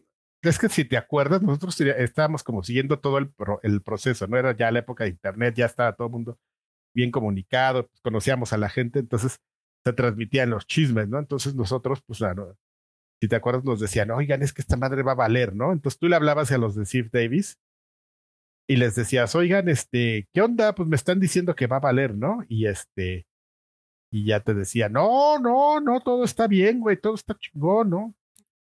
Y, y hay una anécdota, no, creo que esta no la contamos, o, bueno, tú me dices, pero justo estaba por acabarse la licencia y teníamos que renovar la licencia con, Editorial Televisa tenía que renovar la licencia de GM con Steve Davis. Entonces, pues nosotros lo platicábamos y decíamos, güey, pues es que todo el mundo nos está diciendo, pero los de Steve Davis no. Y estamos viendo que todos los colaboradores ya se están yendo de, GM. Y entonces, pues era una, era una decisión muy importante. Entonces nosotros ya agarramos y, y subimos y platicamos con la dirección así de, oigan, ¿saben qué? Ya ven que ya está como que negociar este pedo. Pues este, nosotros creemos que ya valió. Nosotros les recomendaríamos que no. O sea, puede, puede- suena como que te das un balazo en el pie, pero a final de cuentas, pues si no te van a vender contenidos, pues, ¿para qué compras una licencia, no? Entonces nosotros recomendaríamos pues no seguir con ello, ¿no? Sí, que ahí se hubiera quedado nada más el nombre. Y, y imagínate que un día te hubieran Pero- dicho, oye Adrián, tienes que hacer ahora toda la revista local. Eso hubiera sido ¿Para qué factible. pagas el...? Hubiera sido factible, güey, pues hacíamos Atomics, pero, pero entonces ¿para qué pagas el nombre? Claro. O sea, ¿para qué les regalas tu dinero, no? Si tú lo ibas a hacer de cero. A lo quienes sí se le aplicaron fueron a los brasileños. Los brasileños también publicaban EGM. Y a esos güeyes sí fueron y les dijeron, no, no, no vamos. Ah, entonces firmamos otros cinco años y estuvieron publicando una EGM de. sí, sin contenidos durante cinco. Creo, creo que el deal ahí era que podías agarrar este, artículos y cosas del sitio de OneUp, pero güey, no mames. Así es. Pero en, en este momento, digo, no nada más en Estados Unidos, creo que el mundo entró a una eh, recesión eh, muy, muy similar a la que tal posiblemente estamos viendo ahorita en el 2023. Eh, y hubo una serie de recortes, pues mira, Steve Davis cerró y hubo una serie de recortes que hasta la economía mexicana pegó. Le pegó, por supuesto, a, Editorial Televisa y uno de los sacrificados de alguna u otra manera fue eh, Daniel Avilés, que traía Densho, que traía la dirección editorial de la revista oficial de Xbox. Fue algo que negociaron este. eh, justamente Rodrigo, antes de, una de las últimas cosas que hizo una editorial, dijo: Pues vamos a, negociar una revista de videojuegos pues, distinta, ¿no? Y pues, vamos a ver el tema de, de la revista oficial de Xbox. La idea era tener todas. La de Nintendo, pues era la oficial, ¿no? Club Nintendo, la de Xbox, incluso la de PlayStation, ¿no? Pero este. Pero pues eso todavía, ese deal todavía le alcanzó a cerrar y dijeron: Pues mira, Densho, ¿no? Pues vamos este que había renunciado. o sea, eh, enloqueció muy raro Densho y este. bueno, esa historia, pues si quiere que él luego que la cuenta, así como que estuvo saltando de proyectos y no se hallaba y este. Y lo premiaron dándole una revista así en lugar de correrlo.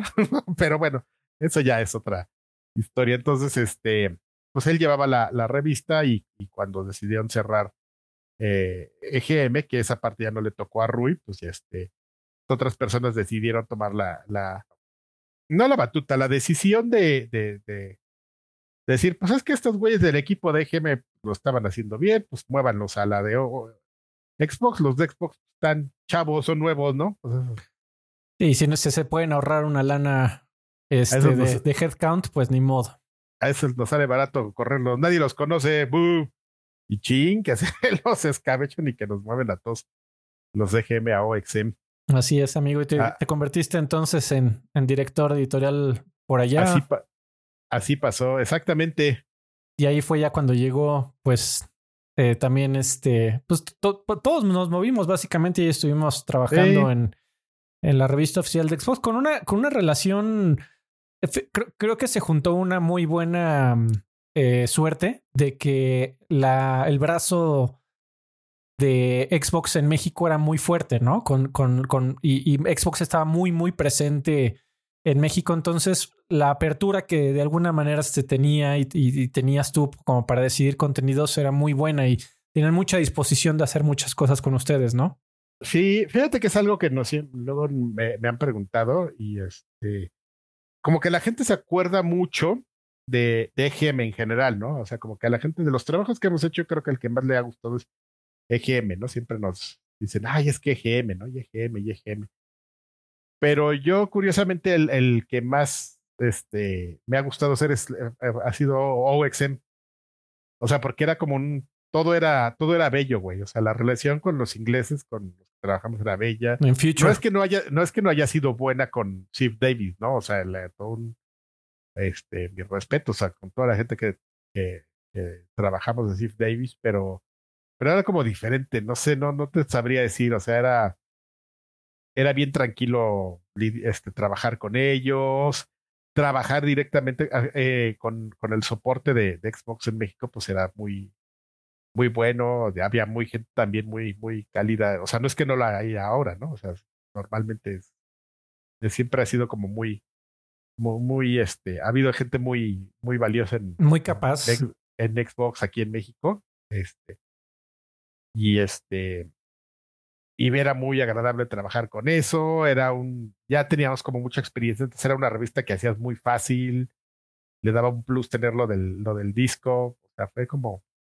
una cosa que hacíamos con, con mucho gusto. En retrospectiva, ¿crees que tú dirías que te, se tardaron tanto EGM posiblemente en su momento como la revista oficial de Xbox en, en entrar al mundo del, de Internet?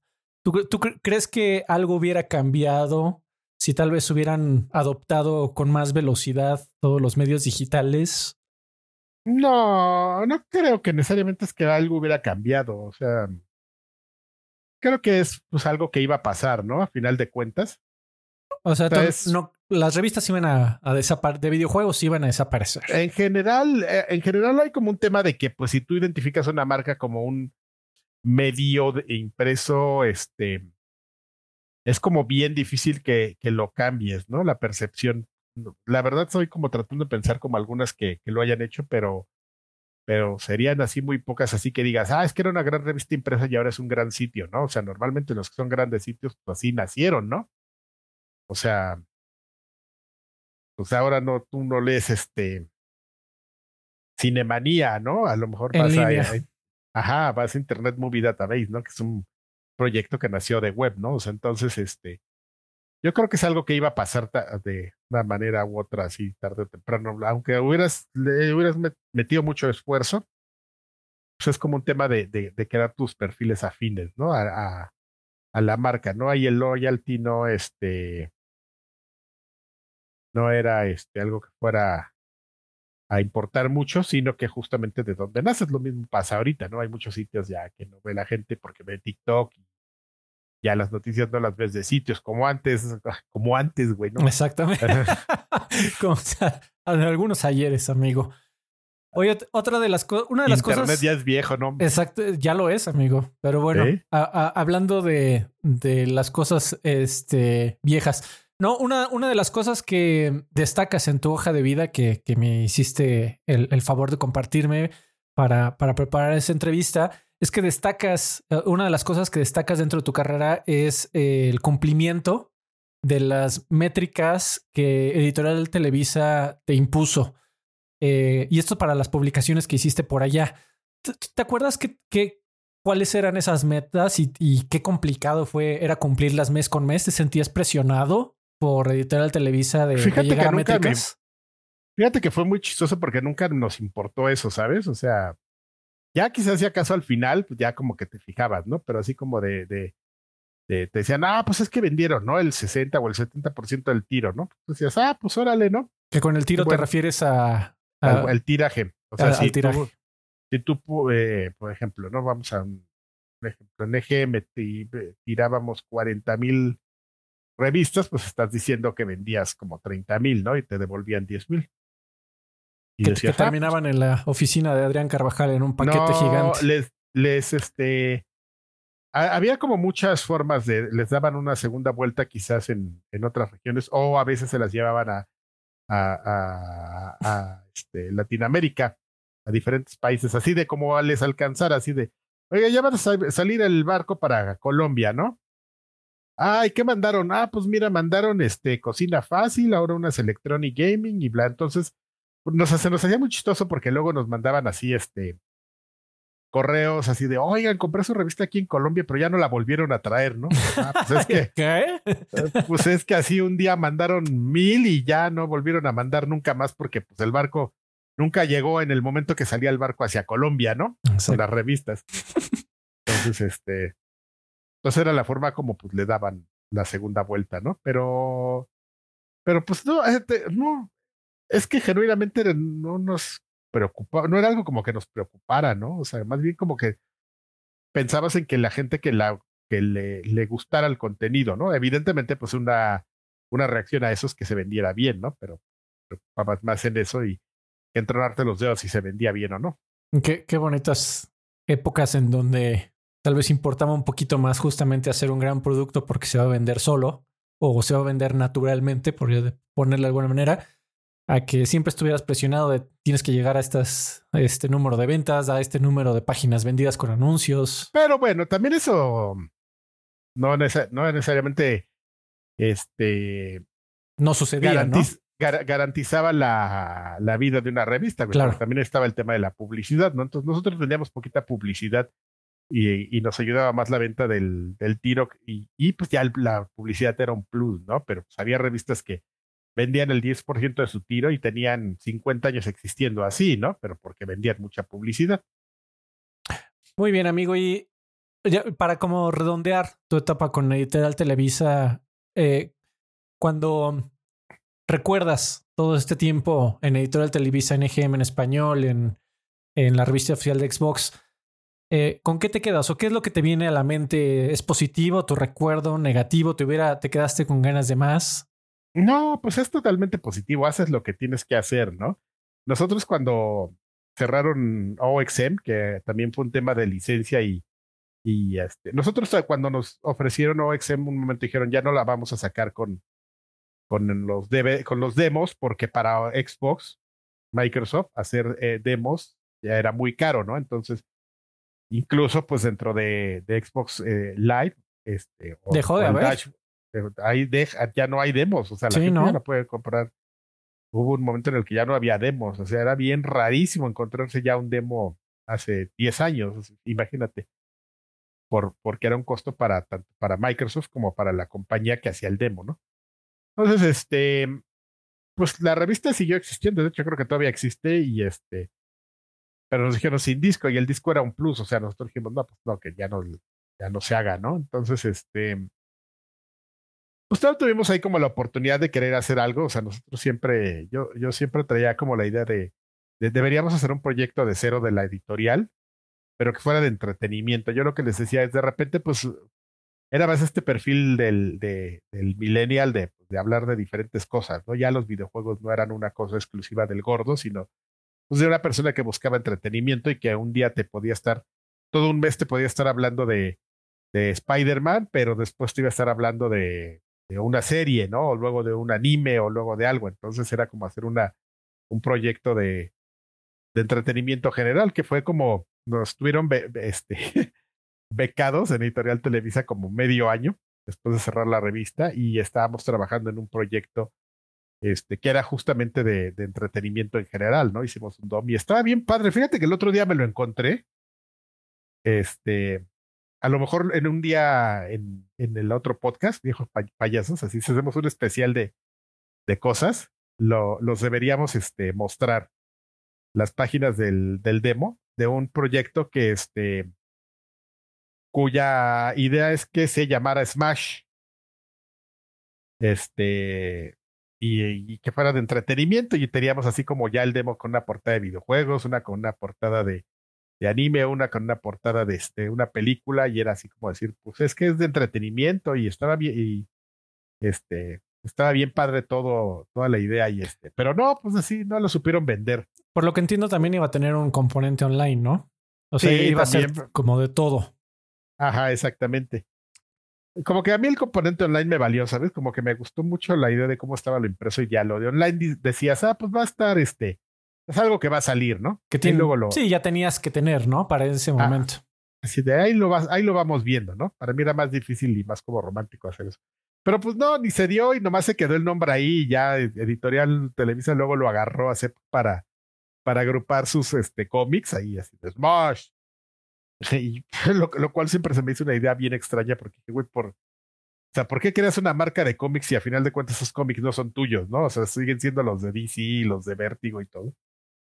Este, sí, y la marca Smash justo era para hacer algo nuevo, ¿no? Pero pues, pero pues decisiones raras, ¿no? Que luego se tomaron. Pero bueno, Justamente hablando de algo que le puede llegar a todo de, de cultura pop, amigo, yo creo que tu siguiente juego es eh, una gran muestra de un, un título que sin, ahí sí sin importar si te gustan o no los videojuegos, no solo lo has escuchado, sino a fuerza que lo has jugado, que es el clásico de clásicos de 1984, que es... Tetris.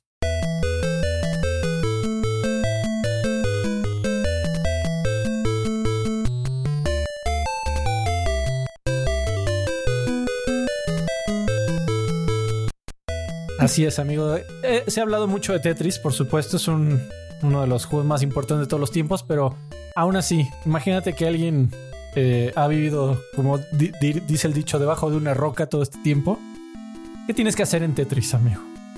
líneas, acomodar este, figuras, este, tienen una un patrón matemático descubierto por el por el ¿qué es E- ese güey? Es este, pues matemático, sí, justamente. Matemático Ruso. Alexei, Alexei Pachinov, que de alguna forma descubrió que que si tú tenías estos ay, ¿cómo les llaman? Tetraedros, no me acuerdo. Tetronóminos. Tienen un- no tienen un nombre, que son figuras que tú puedes crear con 4 de 4, es decir, cuatro cuadrados.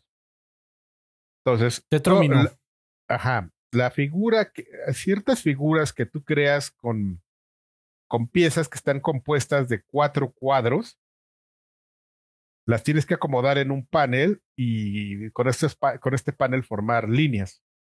¿Cómo llegó a esa conclusión? No sé, pero el punto es, eh, eh, empezamos a, vimos el, nacimiento de, de estos puzzles de panel, que no es un nombre mm, de género, pero digamos que su, es un nombre descriptivo. Cosas que están en un panel que de alguna manera son pequeños acertijos que tienes que, que este, resolver ahí mismo para obtener alguna re- reacción, que es que se desaparezcan y caigan, suban otras cosas, aparezcan de los lados, whatever. O sea, cualquier cosa que esté en un panel y desaparezcas es, es un puzzle de panel y, y- y todos son hijos de Tetris, ¿no? O sea, dígase eh, Tetris Attack, este, Puyo Puyo, whatever. Lo Y que- demás. todo- Candy Crush, o sea, todo eso es, eh, todos esos son hijos de alguna manera de la concepción de Tetris. Amigo, ¿y por qué, por qué lo eliges como uno de los juegos que te ha marcado en tu historia como videojugador, que te dio vidas extra en la industria de los videojuegos? Porque es una madre que agarras y juegas así, no necesitas mayor contexto, en un segundo.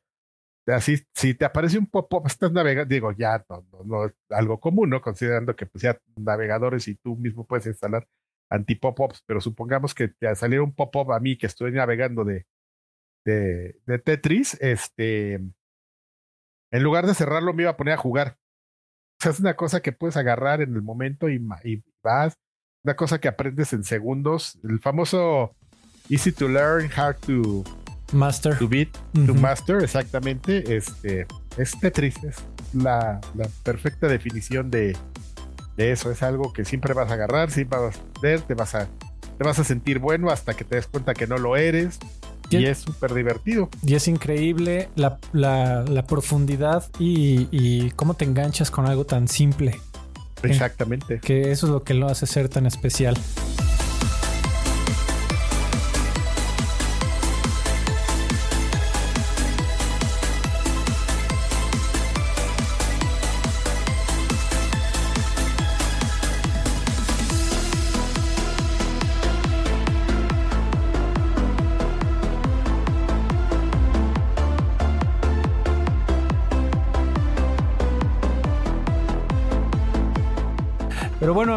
Justamente cuando llegamos a, a uno, a los juegos que elegiste, que es de los más este, antaños, eh, es cuando llegamos a, a lo que podríamos decir la época actual de tu carrera, ¿no? Que decidiste, después de, de este paso por Editorial Televisa, eh, te dedicaste ahora a las agencias de, de contenido y de marketing eh, con Dia Theory a, por allá del 2015 como director de contenidos. Cuéntanos, ¿qué, qué has hecho? Eh, qué, qué, hiciste en, en, su momento para, para Ah, esta agencia? fue- Esa fue una, exper- una experiencia muy interesante en mi vida, amigo, porque no tenía trabajo. Entonces, yo, yo, yo, yo de hecho ni sabía, o sea, ni sabía qué iba a hacer de mi vida, pero tampoco estaba como preocupado, ¿sabes? O sea, era como, Algo saldrá. estaba- sí, yo estaba así de, pues algo, güey, ahí algo, algo, así, ¿no? Ya me salgo a vender, ¿no? Aquí enfrente de mi casa, aquí. Hay una avenida grande y pues vamos a salir a vender churros o algo, ¿no? Pero justamente la, uno de los últimos vendedores que era muy bueno de la que teníamos en la revista, este Anuar Bajos, eh, ese güey se salió como medio an- a- año antes de que explotara todo de editorial, ¿no? Y me dijo, no, güey, pues, no, voy a poner mi agencia y voy a crecer y voy a ser el rey del mundo, ¿no? Y este, y cuando te salgas, porque seguro te van a correr, este, me avisas y yo te doy trabajo porque me caes muy bien, me dijo el güey. Y este, y ya, pues así. Entonces, este, pues un día de cuando estaba así tomándome yo según mi, mi medio año sabático que me quería tomar después de, de, trabajar en, en editorial y en Alce y en Club Nintendo así sin parar como, como 20 años. Este, me acordé de ese güey y así le mandé un mensaje, oye güey, pues ya pasó lo que me dijiste, me corrieron. No sé si me vas a dar trabajo. Y al día siguiente ya tenía ya una cita ahí en su agencia de ese güey y ya llegué y ¿qué, qué, qué? No, pues es que aquí nos dedicamos a vender experiencias y bla, bla, bla y todo, ¿no? Entonces me decía pues justamente como del tema de los conceptos y, proyectos web y todo eso y yo le decía, güey, no, eso no sirve, güey, lo que, lo que tienes que hacer es generar contenidos, ¿no? El contenido es el rey, entonces tú tienes más bien, más que crearle así como de te voy a crear tus, tus este, cápsulas de, de, de, de, tus productos, más bien tienes que darle la vuelta y crear ah, unas cápsulas que le creen la necesidad a la gente con tus productos, ¿no? O sea, cosas informativas, que es lo que consume la gente, ¿no? O sea, tú no vas a vender tus huevos, ¿no? O sea, no vas a hacer unas cápsulas de lo maravillosos que son tus huevos, sino vas a hacer una cápsula de 50 recetas saludables con huevo para que le crees la necesidad a la gente y ya pues ellos la vendan, ¿no? A lo mejor no te va a comprar el huevo a ti, se lo va a comprar a huevos Gena, ¿no? Pero pues este, pero es más orgánico para la gente y que es lo que la gente consume y te va a ver, ¿no? Y va a compartir y todo. Entonces, este, pues así llegué yo a endropear y ya como a los dos meses ya estábamos en este, en, en este Puerto Morelos, presentando quizás uno de los proyectos más, este, más orates en los que he estado involucrado en la vida, que era vendieron 50 cápsulas a National Geographic, donde íbamos a hablar de un pueblo como de 5 mil habitantes, de Puerto Morelos. Quien conozca Puerto Morelos en la Riviera Maya sabe que, que si alguien llega y le dice, oye, güey, tenemos que hacer 50 cápsulas de Puerto Morelos para National Geographic, el 99% de las personas te van a decir, no mames, güey, estás loco. y a nosotros nos tocó desafortunadamente estar en ese 1% de que no tenías opción porque ya un güey ya lo había vendido. Y lo más curioso es que lo vendieron a Editorial Televisa, entonces en Editorial Televisa no lo supieron hacer. Tenían un baboso, güey, no mames, está increíble. Tenían un, a, un peneque que justo ahorita este, eh, trabaja como, ¿sabes? De esos güeyes que defienden al gobierno en la 4T. Ok. Un, un estúpido que se llama Poncho Gutiérrez. Lo tenían contratado en Editorial Televisa para hacer este eh, para estos proyectos. Llegaron y dijeron, oye, güey, ¿qué hay que hacer eso? Uy, no se puede, está difícil. No me da el cacumen para esto. Y entonces estaban súper embarcados porque pues no sabían qué, qué, qué, hacer. Y entonces le hablaron a, a Anuar y Anuar así, bueno, a esta persona y dijo así de, no mames, ya ven, si nos necesitan. y me acuerdo así, no tenía yo ni cuatro meses de haber salido Editorial Televisa y yo ya estaba en una junta ahí otra vez, así, ¿Cómo da vueltas, amigo? sí, y ya, y ya, llegaron y nos dijeron, pues es que vendieron esto y ya no sabemos cómo hacerlo. Porque lo vendieron mal, o sea, de hecho, o sea, es que, de, de verdad es que me acuerdo, o sea, es, sí, lo veo en tu eh, cara, amigo, la frustración. Es no, es la, no es la frustración, porque aparte, porque al final estuvo re bueno, pero es una como de esas cosas tan ilógicas en la vida, te digo, estaba primero este güey que no lo supo hacer, no lo quiso hacer y así dijo que no y todo el mundo le, le hizo caso así. Y entonces, pues, en lugar de reclamarle, decirle, oye, güey, a ti te contrataron para hacer esto, hazlo. Nomás así como, ah, que no puede, no, ¿y ahora qué hacemos? Pues hay que buscar a alguien que sí lo quiera hacer, ¿no? Porque el señorito no puede, ¿no? Sí. Y este, y resulta que el proyecto que vendieron era uno que había hecho Anuar justamente, pero lo hicieron mal, o sea, el del güey decía, eran cinco cápsulas, ¿no? Y, y trataban de otra cosa y alguien así le metió mano y para venderlo, no, que sean 50. ¿Qué diferencia hay de 5 a 50, no?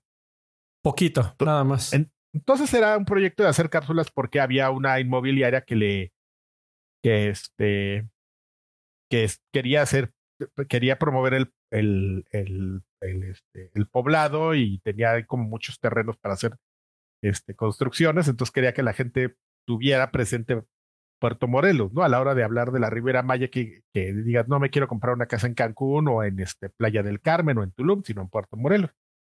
Y de ahí fue. Hicimos 50 cápsulas, güey. Bueno, no 50, terminaron 146. Y después, eh, por alguna eh, extraña razón, terminaste hasta hablando de política ahí también en, en The Theory. Güey, pero espérame, antes- lo mejor de, de ese proyecto, que estuvo todo raro, porque na- como en cuatro dale, cápsulas, dale, dale. resulta que Crispin Boyer, uno de los que eran editores en EGM, por alguna razón estaba viviendo ahí cerca de la frontera de Quintana Roo con Belice. Y dijimos, y, y el güey er- es colaborador de National Geographic. Y le dije, oye, güey, ¿qué estás viviendo ahí? Sí, oye, fíjate que tenemos un proyecto de National Geographic. Ah, no, pero yo escribo para National Geographic. Y, ah, tú di que nada más es National Ge- Geographic. ¿No quieres salir? Pues sí, ¿y a qué te pagamos? Sí. Órale. Y ahí estábamos ahí jangueando con Crispin Boyer y nos, se fue a meter a bucear, así, ¿no? Una cosa bien loca, pero terminamos haciendo cuarenta y tantas cápsulas. Ya no, ya no existen porque estaban en, eh, vivían en el este, en el sitio de Facebook de National Geographic y era un, era un infomercial, entonces vivieron nada más como un año, pero si alguien las quiere ver un día, les puedo pasar tres o cuatro ahí en el, cuando hagamos el especial 2 de, de, de cosas secretas de, De Karki. de Karki. Muy bien. Este, pero, pero justo lo, lo que te preguntaba es que eh, des- Ah, después te metiste algo, eh, con cosas del gobierno y de las elecciones Ah, en pues su es que momento. estos, es que estos güey, los socios de DAP de pues, estaban conectados y conocían mucha gente y de repente pues sí nos dijeron, oigan, justo cuando empezaba como el tema de política de y el golpeteo y todo eso de, oigan, pues este, pues es que queremos hacer unos sitios y ya decía uno de ellos, pues es que este podemos hacer algunos sitios como de comunidad disfrazada. Ya, es decir, así como si fuera ya, no pasa ahorita porque rápido lo reglamentaron, pero un tema así como de, de ah, si hubiera fuera a haber elecciones ahí en tu colonia, ¿no? Y de repente sale así, este, los vecinos de la colonia donde vive Freddy, ¿no? Una página de Facebook, ¿no? Sí. Y empiezas a poner así de, ay, hay un bache, ¿no? Oigan, este, me encontré un perrito, ¿no? Y todo. Entonces tú administras el sitio, pero en realidad tú lo creaste medio año antes para que cuando fueran las elecciones empiezas así como si te pagan los de los del este los del PRIAN, como que discretamente le empiezas a tirar a los de Morena, ¿no? Oigan, ¿ya vieron que los de Morena vinieron a poner propaganda aquí? Ay, de veras que qué gente tan tóxica. Yo no sé por qué viene esta gente de Morena. Aparte, yo no sé si sabían, pero la señora de Morena, su marido lo metieron a la cárcel por apartar lugares. Qué gente, ¿no? Y entonces así en estos sitios empezabas como a guiar la conversación y a tirar madrazos así. Y a generar historias, amigo, como dices, que Eh, es el rey, ¿no? Ajá, entonces así estuvimos un rato trabajando en, en esas cosas, este, como dos años haciendo cosas de política y es lo peor que he hecho en la vida, güey. O sea, sí. Es como, por ejemplo, ahorita que está tan de moda ese tema de los bots y los trolls y los calcetines, los socks, puppet socks y gente que quiere llevar la conversación en redes sociales, fue la evolución de lo que empezamos a hacer.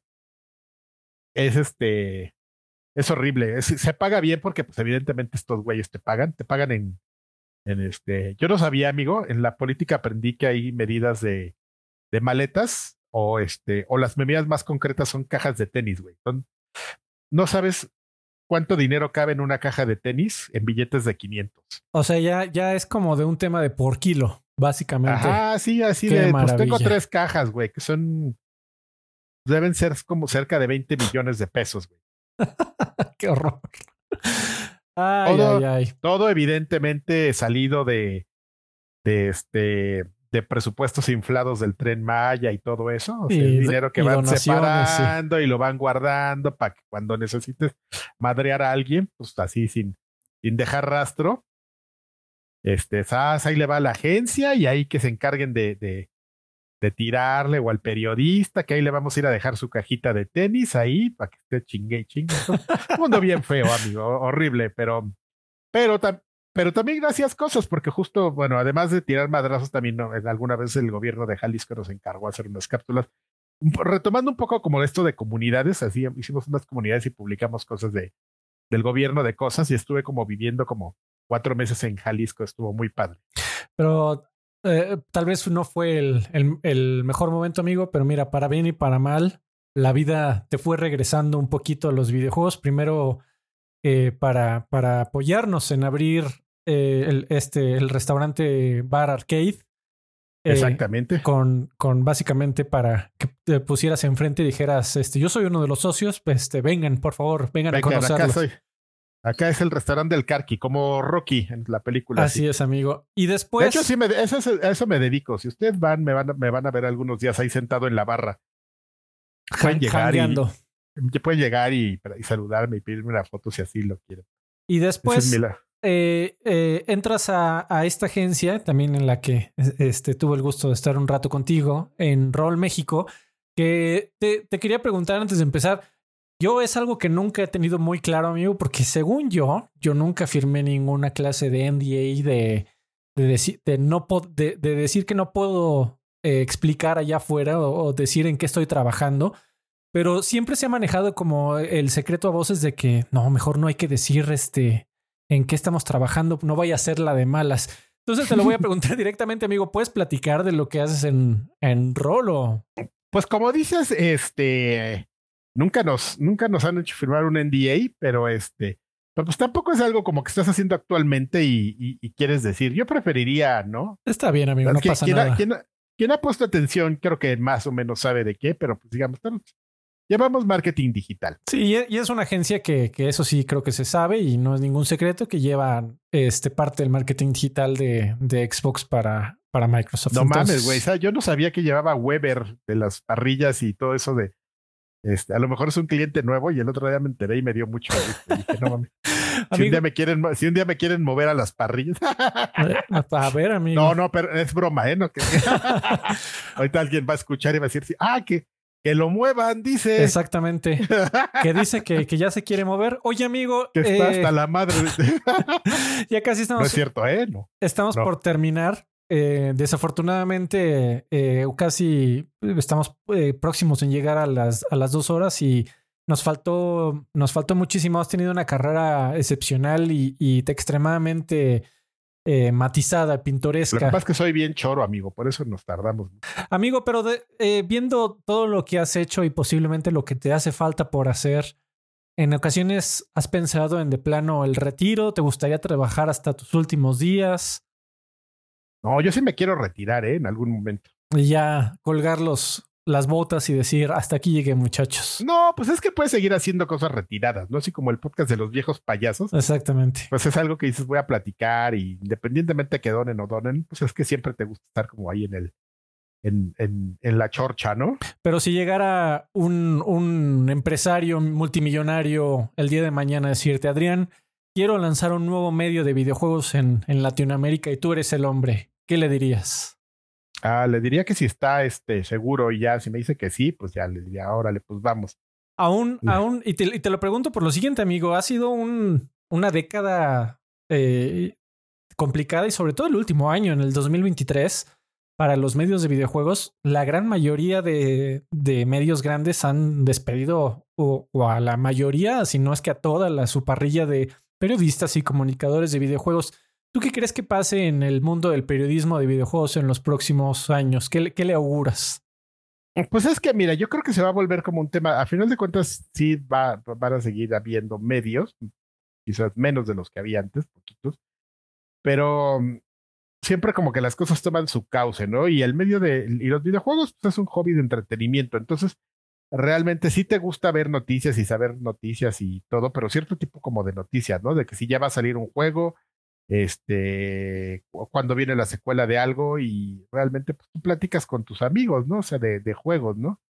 Este, entonces, este, pues va, va a haber, ¿no? Hay gente, no estoy diciendo que no le guste porque que haya noticias y saber si despidieron a miles de güeyes de Bungie y todo, pero, pero pues va a haber, se va a cerrar a un nicho este tipo de noticias de gente que le interesa eso, ¿no? Que no son tantas a como gente que quizás escucha o ve a youtubers porque los youtubers te ponen a platicar contigo de los juegos, ¿no? Que es quizás algo que te interesa, ¿no? Entonces va a ser como algo que va a tomar, siento yo, o, o ha estado tomando su, su ritmo de su, y su espacio de manera orgánica. Justamente hablando, amigo, de la, de la última, el último baile, como lo- le llamó Michael Jordan, eh, pues, y que estamos platicando de tu, de tu retiro un poquito, pues también los muchachos de Square en su momento y platicando del último juego de aquí de tu lista, los muchachos de Square pensaban que era su último baile, The Last Dance, cuando sacaron el original y llegaron a la, a la sexta parte, tercera en Estados Unidos, pero fue tu, tu último juego que elegiste para tus cinco elegidos para Vidas Extra. ¿Nos cuentas cuál fue? Ah, Final Fantasy VI.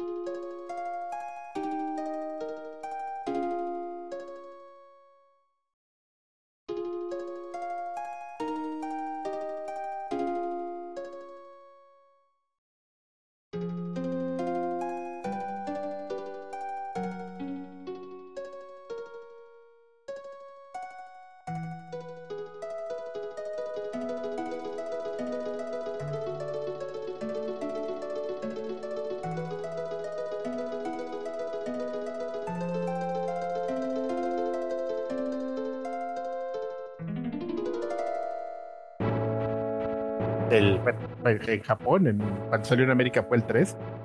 Este. Yo creo que de los.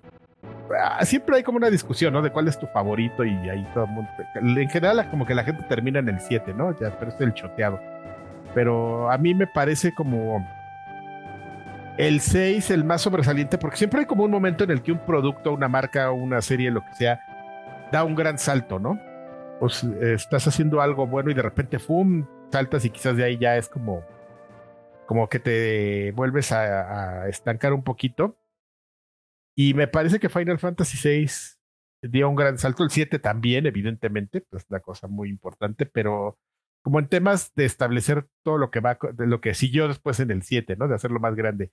O sea como este tema de las narrativas de la historia de, de, de- de las emociones en una de cómo si puedes contar una historia con emociones dentro de un juego es algo en lo que me parece totalmente sobresaliente Final Fantasy 6 3 Y que, que está hace, bonito oyes hace mucho con un montón de limitaciones tecnológicas en su momento. Posiblemente un juego adelantado de su época, dirías. No, totalmente o sea to- Sephiroth la batalla con Sephiroth es este algo muy muy relevante y muy impresionante en, en, este cómo puedes presentar pero me parece que si tú pudieras presentar actualmente como fue conceptualizada la última pelea del, del último jefe, bueno, la pelea con el último jefe de Final Fantasy VI sería, sería algo así, ah, ya sabes, así mind blowing. Una, una obra definitiva de, de Square Enix y, y todavía compuesta por Nobuo Uematsu, que por supuesto de luego también llegó al, al 7 y etcétera, pero, pero sí, hay, hay- Y todavía dirigida por, Ja- o sea, ¿cómo se llama? Sakaguchi. Por Sakaguchi. Y hay mucha gente que, que sí se pelea a capa y espada, amigo, de cuál es el mejor. El 7, hay algunos este, que son considerados como los alternativos que dice que prefieren el 8. Y hay muchísimos de la vieja escuela, como, como nos acabas de platicar, que justamente Final Fantasy 3, Estados Unidos 6 realmente, pues fue su juego favorito. Sí.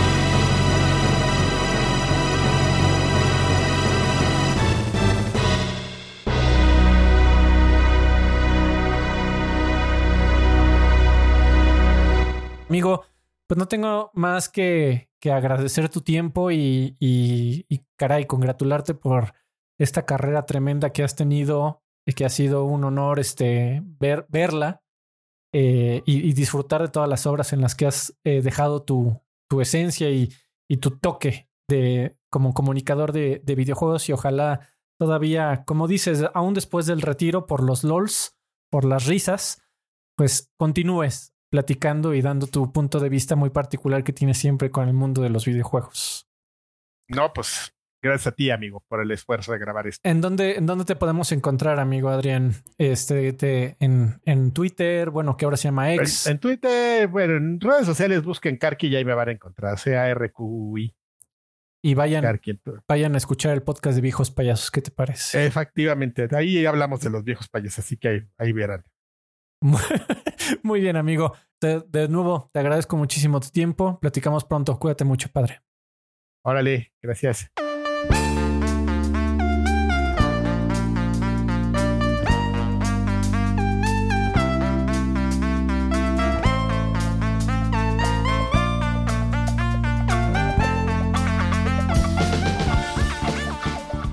Vaya que es increíble la forma en que ese muchacho todavía me pone nervioso, aún después de tantos años de conocerlo y tantas eh, veces que nos ha tocado trabajar juntos, eh, me sigue poniendo nervioso platicar con él y en general nervioso, eh, doble nervio tal vez por también estar haciendo este programa por primera vez, este programa que tenía muchísimo tiempo de querer hacer, creo que es importante contar todas las historias que hay la historia de los videojuegos, de la comunicación de videojuegos en México. Y bueno, me encantaría eh, tener la oportunidad de, contárselas. Y bueno, ¿qué más decir de Adrián? Toda una personalidad, una de las personas que, va a pasar a la historia como una de las primeras personas pioneros, si gustas llamarlo así, de tomar eh, la iniciativa de hablar de videojuegos en, Latinoamérica, de la creación de un montón de medios, Club Nintendo, Atomics, EGM en español, eh, por ahí la locura de, hacer un, bar con maquinitas, trabajar en agencias digitales, eh, en fin, esperemos que la, la, vida de Adrián nos siga dando un montón de cosas de qué hablar. y bueno, en lo personal, caray, ¿qué le puedo decir? Muchísimas gracias por apoyarme siempre y estar ahí en el primer episodio de Vidas Extra desde que te lo pedí.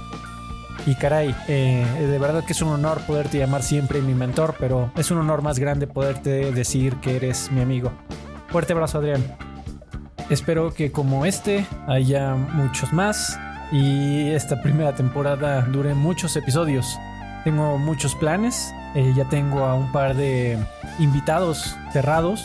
No quisiera dar, eh, arruinar la sorpresa, pero pero son personas también muy importantes para tanto para mí como para la industria y lo, lo que hicieron y lo que siguen haciendo. Eh, entonces creo que va a valer la pena la espera y espero que les guste. Mando un agradecimiento muy grande y especial a las obras que inspiraron el formato de entrevista usado en Vidas Extra, como The Hot Ones, The First We Feast, My Favorite Console, de Simon Parkin, Top 5 de Arturo Nereu y muchos más, sin los cuales este programa nunca hubiera existido. La música de este programa pertenece a cada juego mencionado y pertenece también a sus respectivos dueños. La música de introducción y salida fue realizada por mis amigos de Bombi Band y es usada con su amable permiso. Escúchalos hoy en YouTube, Facebook y Spotify como Von B Band. Eso es V O N V I B A N D. Vidas Extra sucede gracias a las valiosísimas aportaciones de quienes me apoyan en patreon.com diagonal Alfredo Olvera. Alfredo Olvera con una sola O y todo junto.